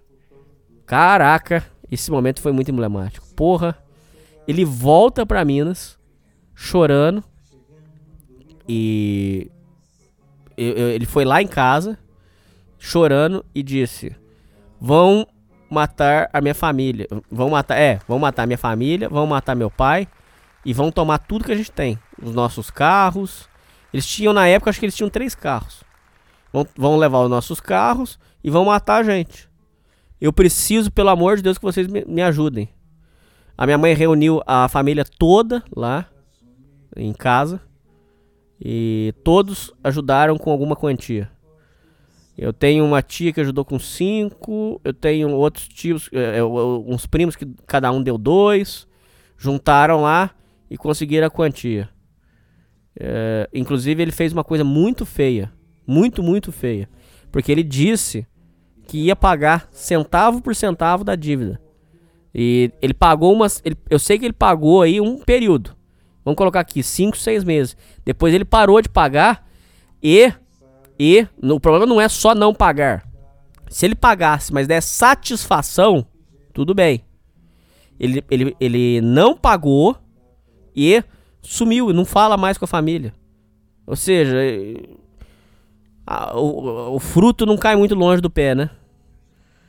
Mas enfim, mas, mas a minha tia, a Luísa, a, a, mãe dele, disse que eles não, eles não ligam porque eles têm vergonha do que eles fizeram. É, e tem cabimento. Eu acho que eles. Não, é, não, tudo bem. Eles terem dado boné no dinheiro é, é mau caratismo, ok. Mas além do mau caratismo, tem uma questão, um fator vergonha, né, cara? Porque, porra, olha o que, que a vida dos caras viraram, bicho. Eu acho que eles têm vergonha também do que eles fizeram. Eles têm vergonha do que eles fizeram e eles têm vergonha do que eles se tornaram. Bom. Uh, aí ele conseguiu os 15 mil, voltou correndo, pagou o agiota. Bom, aí o agiota que, que tinha o Fiat Uno seguindo eles, saiu da, da, da, da parada. Eles ainda tinham que arrum, eles tinham ainda que fugir dos outros agiotas que sobraram. Um deles, inclusive, eu vou inventar, eu vou inventar um apelido aleatório para ele. O Jacaré. o Jacaré. O Jacaré era bandido, bandido, bandido. E tava na cola deles também. Ou eles iam arrumar essa grana, ou o Jacaré ia passar eles. Então, é, esse Jacaré já era bandido já renomado ali da, da região. E aí, então, o que acontece? O, eles, para fugirem desses idiotas, eles combinam de um dia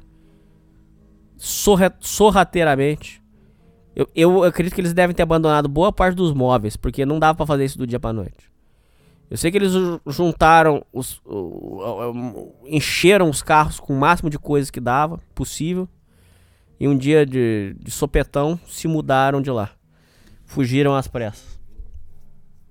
Deixaram a casa com não sei quantos meses de aluguel atrasado, sem pagar. Eles já estavam. Me parece que. Não, me parece o caralho. Eles já estavam pra ser despejados também. É, deu seis. Me parece que seis meses de aluguel você, você é despejado. Não, é, não, não vai nem pra justiça. Seis meses. Não pagou seis meses, você vai pra rua. Eles já estavam pra ser despejados já. E deixaram a casa um lixo. Essa é outra, outra curiosidade deles. Eles sempre. Os lugares que eles moravam eram palácios. Mas as casas deles eram sempre um lixo. Eles não cuidavam, sei lá, era um, era um povo esquisito pra caralho. Os vidros eram quebrados. Uh, não tinha copo.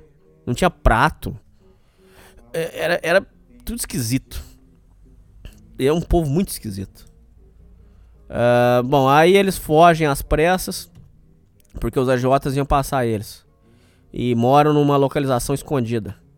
Nem eu tenho uma ideia de onde eles moram. Eu tenho uma, eu tenho uma breve suspeita que eles moram na, na Zona Sul. Mas uma breve suspeita, nunca vou saber ao certo. Porque eles têm medo que uh, eu vá caguetar alguma coisa e tal. Eu encontrei minha tia umas três vezes depois desse, desse tormento todo. Eu encontrei ela umas três vezes.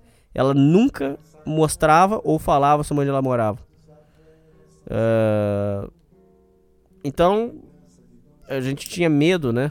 Ah, inclusive, em uma das, dos momentos onde encontrei ela, aconteceu um negócio muito esquisito também. Caralho, bicho. Eles. Ela também é conivente com isso. Porque, veja bem, em um dos momentos ela, a gente. É, é, eu encontrava com ela porque eu gostava muito dela. Gosto dela, porra. Gosto dela. E eu fui encontrar ela. A gente se encontrava para jogar bocha e bater papo. Três, umas três, três. É, umas três vezes que eu encontrei ela. Em uma das vezes ela fez um negócio muito esquisito, cara.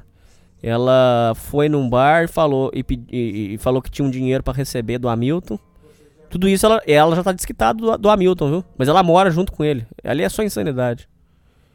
Então ela foi lá no bar fazer, cobrar um dinheiro do, do Hamilton. Puta, um negócio esquisito pra caralho, bicho. Não deixava eu chegar perto. Falou, fica de lá. Não vem pra cá, não. E aí ela foi e cobrou um dinheiro dele e ficava sussurrando. Porra, eu não sei. Ah, isso é importante pra vocês pensarem. Pera aí, pera aí. O, aí vocês ouviram essa história até agora e falaram, porra, pelo menos ele aprendeu. Não, ele não aprendeu merda nenhuma, cara. Nada. Porque ele, ele continua fazendo essas mesmas merdas. Em 2015, eu, eu, tava eu trabalhava num, num, num lava rápido. Eu tava lavando um carro e foi até uma situação curiosa porque eu tava dentro do carro. Na época eu pensei, porra, ele deve achar que eu sou dono do, do, do carro. Carro chique, carro de bacana. O Hamilton, eu tava nesse, eu tava trabalhando nesse lava rápido.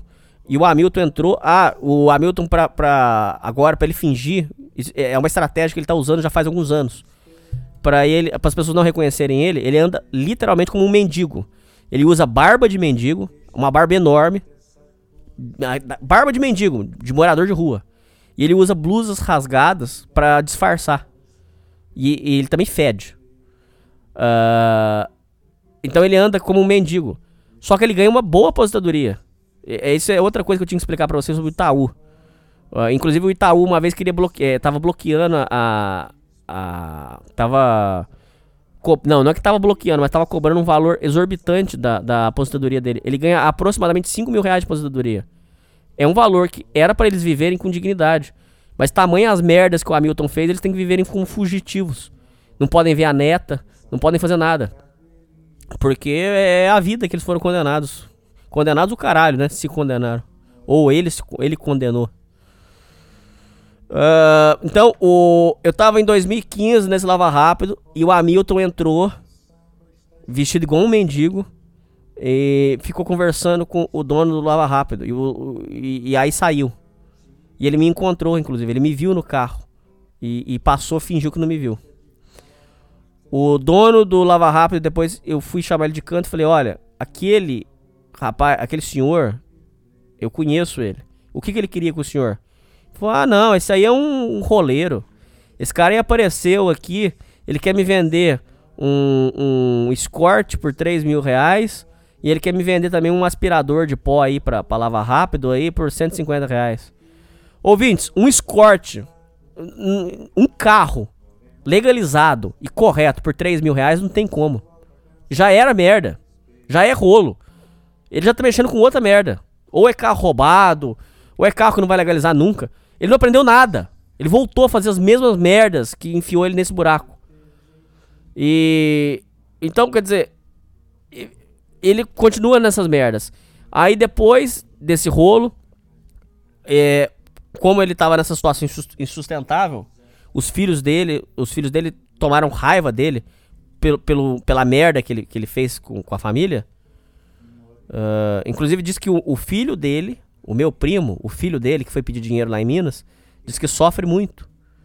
A minha tia falou que ele sofre muito, porque agora ele não tem mais casa de nenhum parente pra ele ir. Ele tem vergonha de ir na casa dos parentes, então diz que ele- isso causa muito sofrimento pra ele. Caras, eu vou ser muito sincero com vocês. Podem me chamar de mulher bandido, mas eu sinto saudade deles também. Puta, cara, era, era muito bom, cara. Passar o Natal juntos. Puta, cara, eu vivi. Puta, que saudade que eu tenho, cara. Mas eu também mas eu não, eu não sei se eu, se eu voltaria a falar com eles, cara. A merda foi muito grande. Ah, bom, eh, eu tava onde eu parei. Então, o meu tio, depois de toda essa merda, ele cismou que era melhor ele dar no pé, como de fato era. Ele é muito sem vergonha de continuar morando aqui. Muito sem vergonha. Ah, inclusive uma vez meteram fogo no carro dele pra, pra dar um susto. Mas peraí, peraí, deixa eu voltar, que senão eu vou, vou bagunçar a história. Então, meu tio vendo que a merda que ele fez com a vida dele e que ele destruiu a vida da família dele e os filhos dele, que tinham que, que se esconder, ele decide trabalhar numa obra. Então, ele arruma uma obra itinerante e, e sai da cidade. Essa obra circulava o Brasil, fazendo construção. Ah, em uma das. Curiosamente, ironicamente, o, o dono da obra, o, o encarregado, chamava Hernani, por ironia do destino. Um dia o Hernani despede ele e ele disse que era por por problemas pessoais. A, a filha dele, a filha do Hamilton, minha prima, louca, decide tirar satisfação e liga pro Hernani. E o Hernani, o encarregado da obra, diz: Não, seu pai foi demitido porque ele estava roubando na obra. O seu pai, à noite, é, tinha uma bolsa com celulares e ele foi, é, ele foi pego mexendo nos celulares à noite. Ou seja, deu a entender que ele estava armando para roubar já os aparelhos. Então, ele foi desligado por isso. É por isso que o senhor- seu pai foi demitido. Ele estava roubando. Lógico que ele nega isso, mas significa que ele não aprendeu merda nenhuma. Ah, Ele, ele não aprendeu nada com a vida. Porque mas o problema não é aprender. Até porque ele é, um, ele é velho. O problema, a questão não é aprender. A questão é que ele, é- ele é incapaz de ter empatia pelas pessoas, pelo sofrimento das pessoas. Porra, ele não consegue ter empatia nem pela, pela família dele, pela merda que ele fez com a família dele. Você acha que vai ter empatia por um, um desconhecido? E- porra, um cara que rouba senhora de idade. é, você já imagina do que, que eu tô falando, caralho. Ah, bom, ah, como a história se encontra hoje? Os agiotas estão na cola. A minha mãe morre de medo de, de qualquer dia eu ser eh, sequestrado ou assassinado. Mas eu não vou ser cobrado por isso. Porque eu não tenho nada a ver com a história. E mesmo que. Eu, eu, não, eu não sei. Eu, eu, eu tô falando do fundo do meu coração. Eu não sei nem onde eles, eles moram. Ahn, o que mais que eu sei? Eles vivem sumidos por aí. Ah, uma vez. É, isso, eu, tinha, eu tinha que falar isso. Uma vez, ouvintes, roubaram o carro dele. E o carro dele foi encontrado na beira de uma, de uma rodovia. Meteram fogo.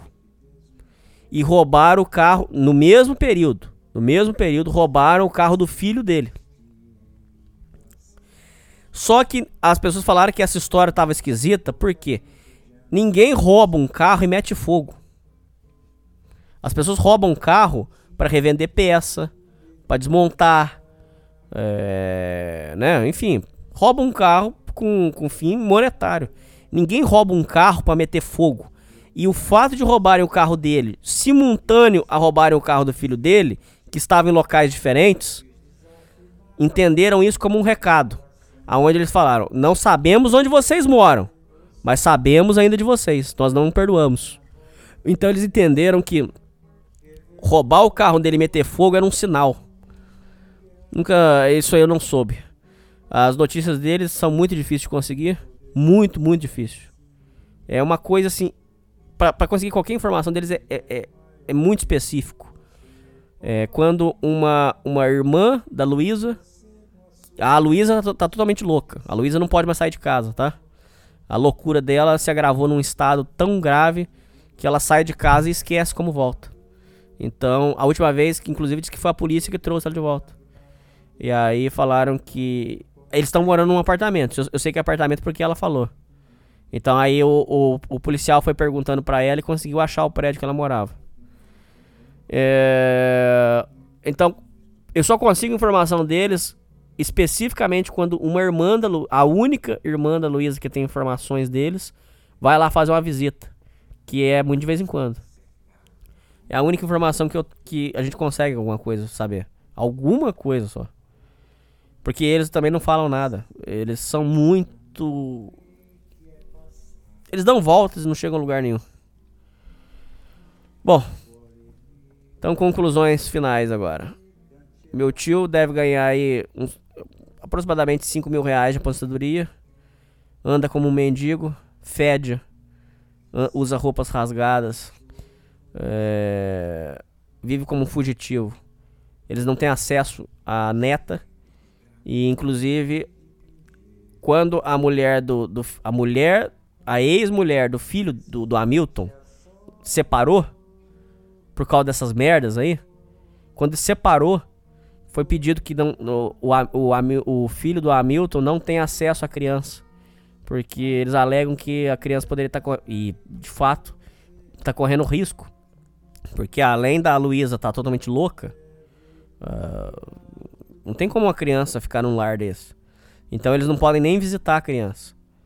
E isso aí machuca muito eles. Eles queriam ter acesso à criança.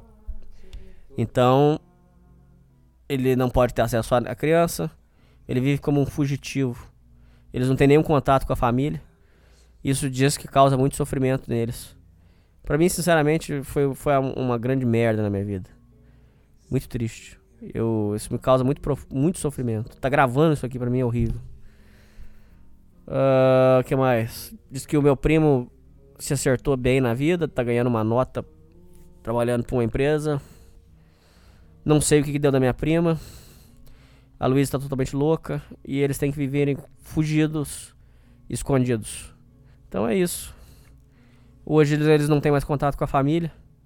Alguns dizem que é por raiva. Outros, raiva por, por justamente por eh, do pai dele, do que ele fez. Outros dizem que é por vergonha. Dizem que eles ficaram tão constrangidos com tudo que aconteceu que eles têm vergonha de falar com a família. É isso. Quando o momento chave onde o meu primo humilhou muito e disse que a família toda era bosta, meu pai já tinha cantado a pedra. O final de quem humilha os outros é muito triste. De fato é. Eu nunca vi uma pessoa que. Eu nunca vi uma pessoa que humilhava os outros e terminava e termina bem.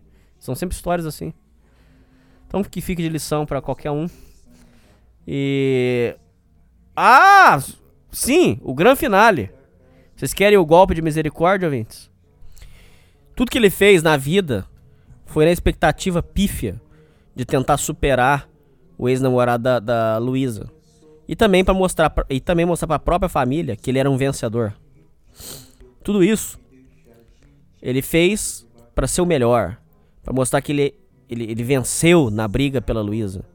Pois é, ouvintes, quando a mãe da Luísa morreu, isso recente. A mãe da Luísa, nem ele sabe dessa porra, cara. E eu sei de uma parada que ninguém sabe. Quando a mãe da Luísa faleceu, ela foi pra Minas pra sepultar a mãe. E ela tava colada, ela tava na, na- de frente pro caixão. Nisso ela, lembrando que, lembrando que o ex-namorado da, da Luísa também era primo dela. Então ela já sabia, a Luísa já sabia que o ex-namorado dela, que, que ficou aproximadamente 50 anos sem, sem vê-la, é, não, é uns qua- 40 anos sem vê-la, ela sab- sabia que ele estaria presente. Ele aparece no, no, no- no- velório, pede licença pra, pra companheira dela, pra companheira dele, ó, o ex-namorado da Luísa, lá, aquele lá de 40 anos atrás, chega no velório, pede licença e vai lá no caixão aonde a Luísa estava.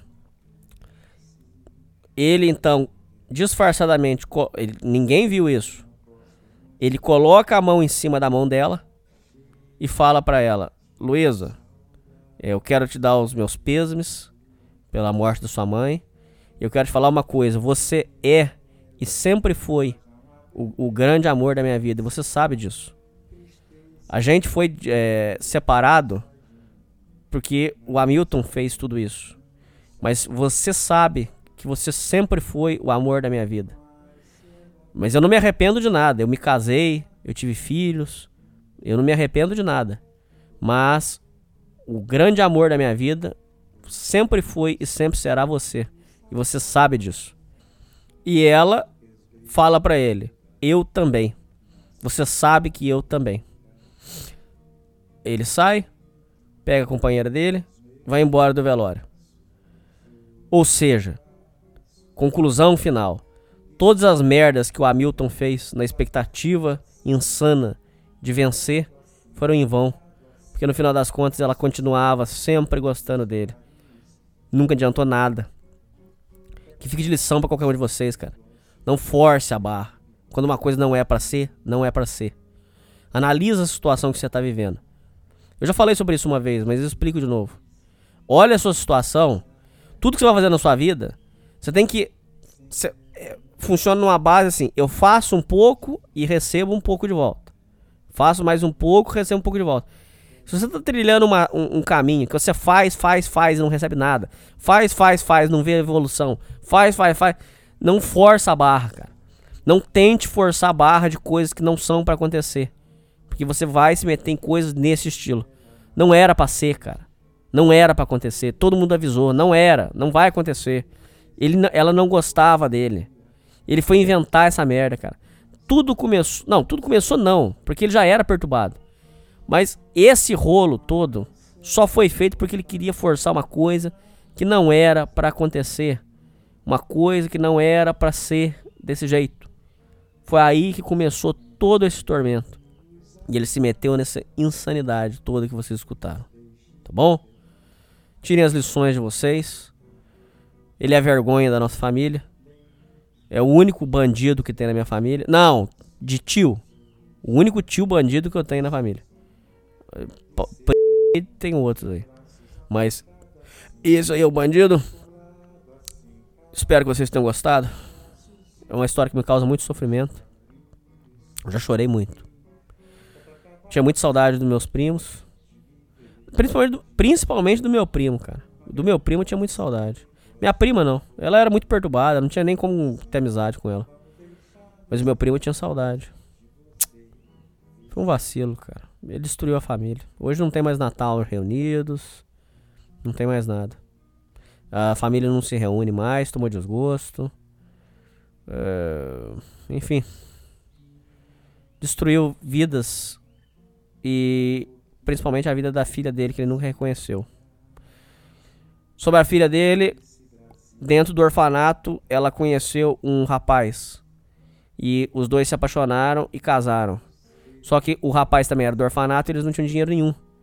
Então ela pediu ajuda pra minha mãe ajudar ela a, a, a, a comprar um terreno. Eu não sei como é que foi feito o acordo lá. Eu sei que ela, elas conseguiram lá um, um terreninho lá e me parece que está em construção. Essa mulher, essa menina, foi negligenciada em tudo na vida dela. Ela teve todos os seus direitos constitucionais rasgados, porque o Hamilton nunca assumiu. Muitos dizem que uh, uh, os filhos do Hamilton não são felizes e nunca foram, justamente porque a dívida. Que, isso é o povo que fala, hein? O povo fala que a dívida que o Hamilton tem com a filha que ele não assumiu é o impeditivo porque os filhos sejam felizes. Porque os filhos não vão ser felizes porque a dívida que ele tem com o universo é muito grande. Não sei. Eu sei que o Hamilton é um cara que se acha muito esperto, mas na, no fundo ele é um, um, otário. Como diz o Bezerra da Silva, malandro é malandro e mané é mané. Ele nasceu para ser mané. Mas é o mané que se acha malandro. E ele tem fala de malandro, ele tem carisma, ele lábia. Mas é um otário. Sempre foi e sempre será. E o principal é que ele não tem remorso e não tem empatia por ninguém. Todos esses. Cara, somem tudo de ruim que eu falei. Todas as vidas que ele destruiu durante todo esse programa. Se você ouvir perguntar para ele, ele vai dar uma justificativa para tudo que ele fez. Ele não tem remorso algum. Ele, ele é incapaz de sentir, recente, de sentir é, arrependimento pelas merdas que ele fez com as pessoas. Então, é essa situação. Complicado, Vintes. Eu so chorei muito, sofri muito. Toda essa situação foi muito, muito traumática para mim. Mas passou.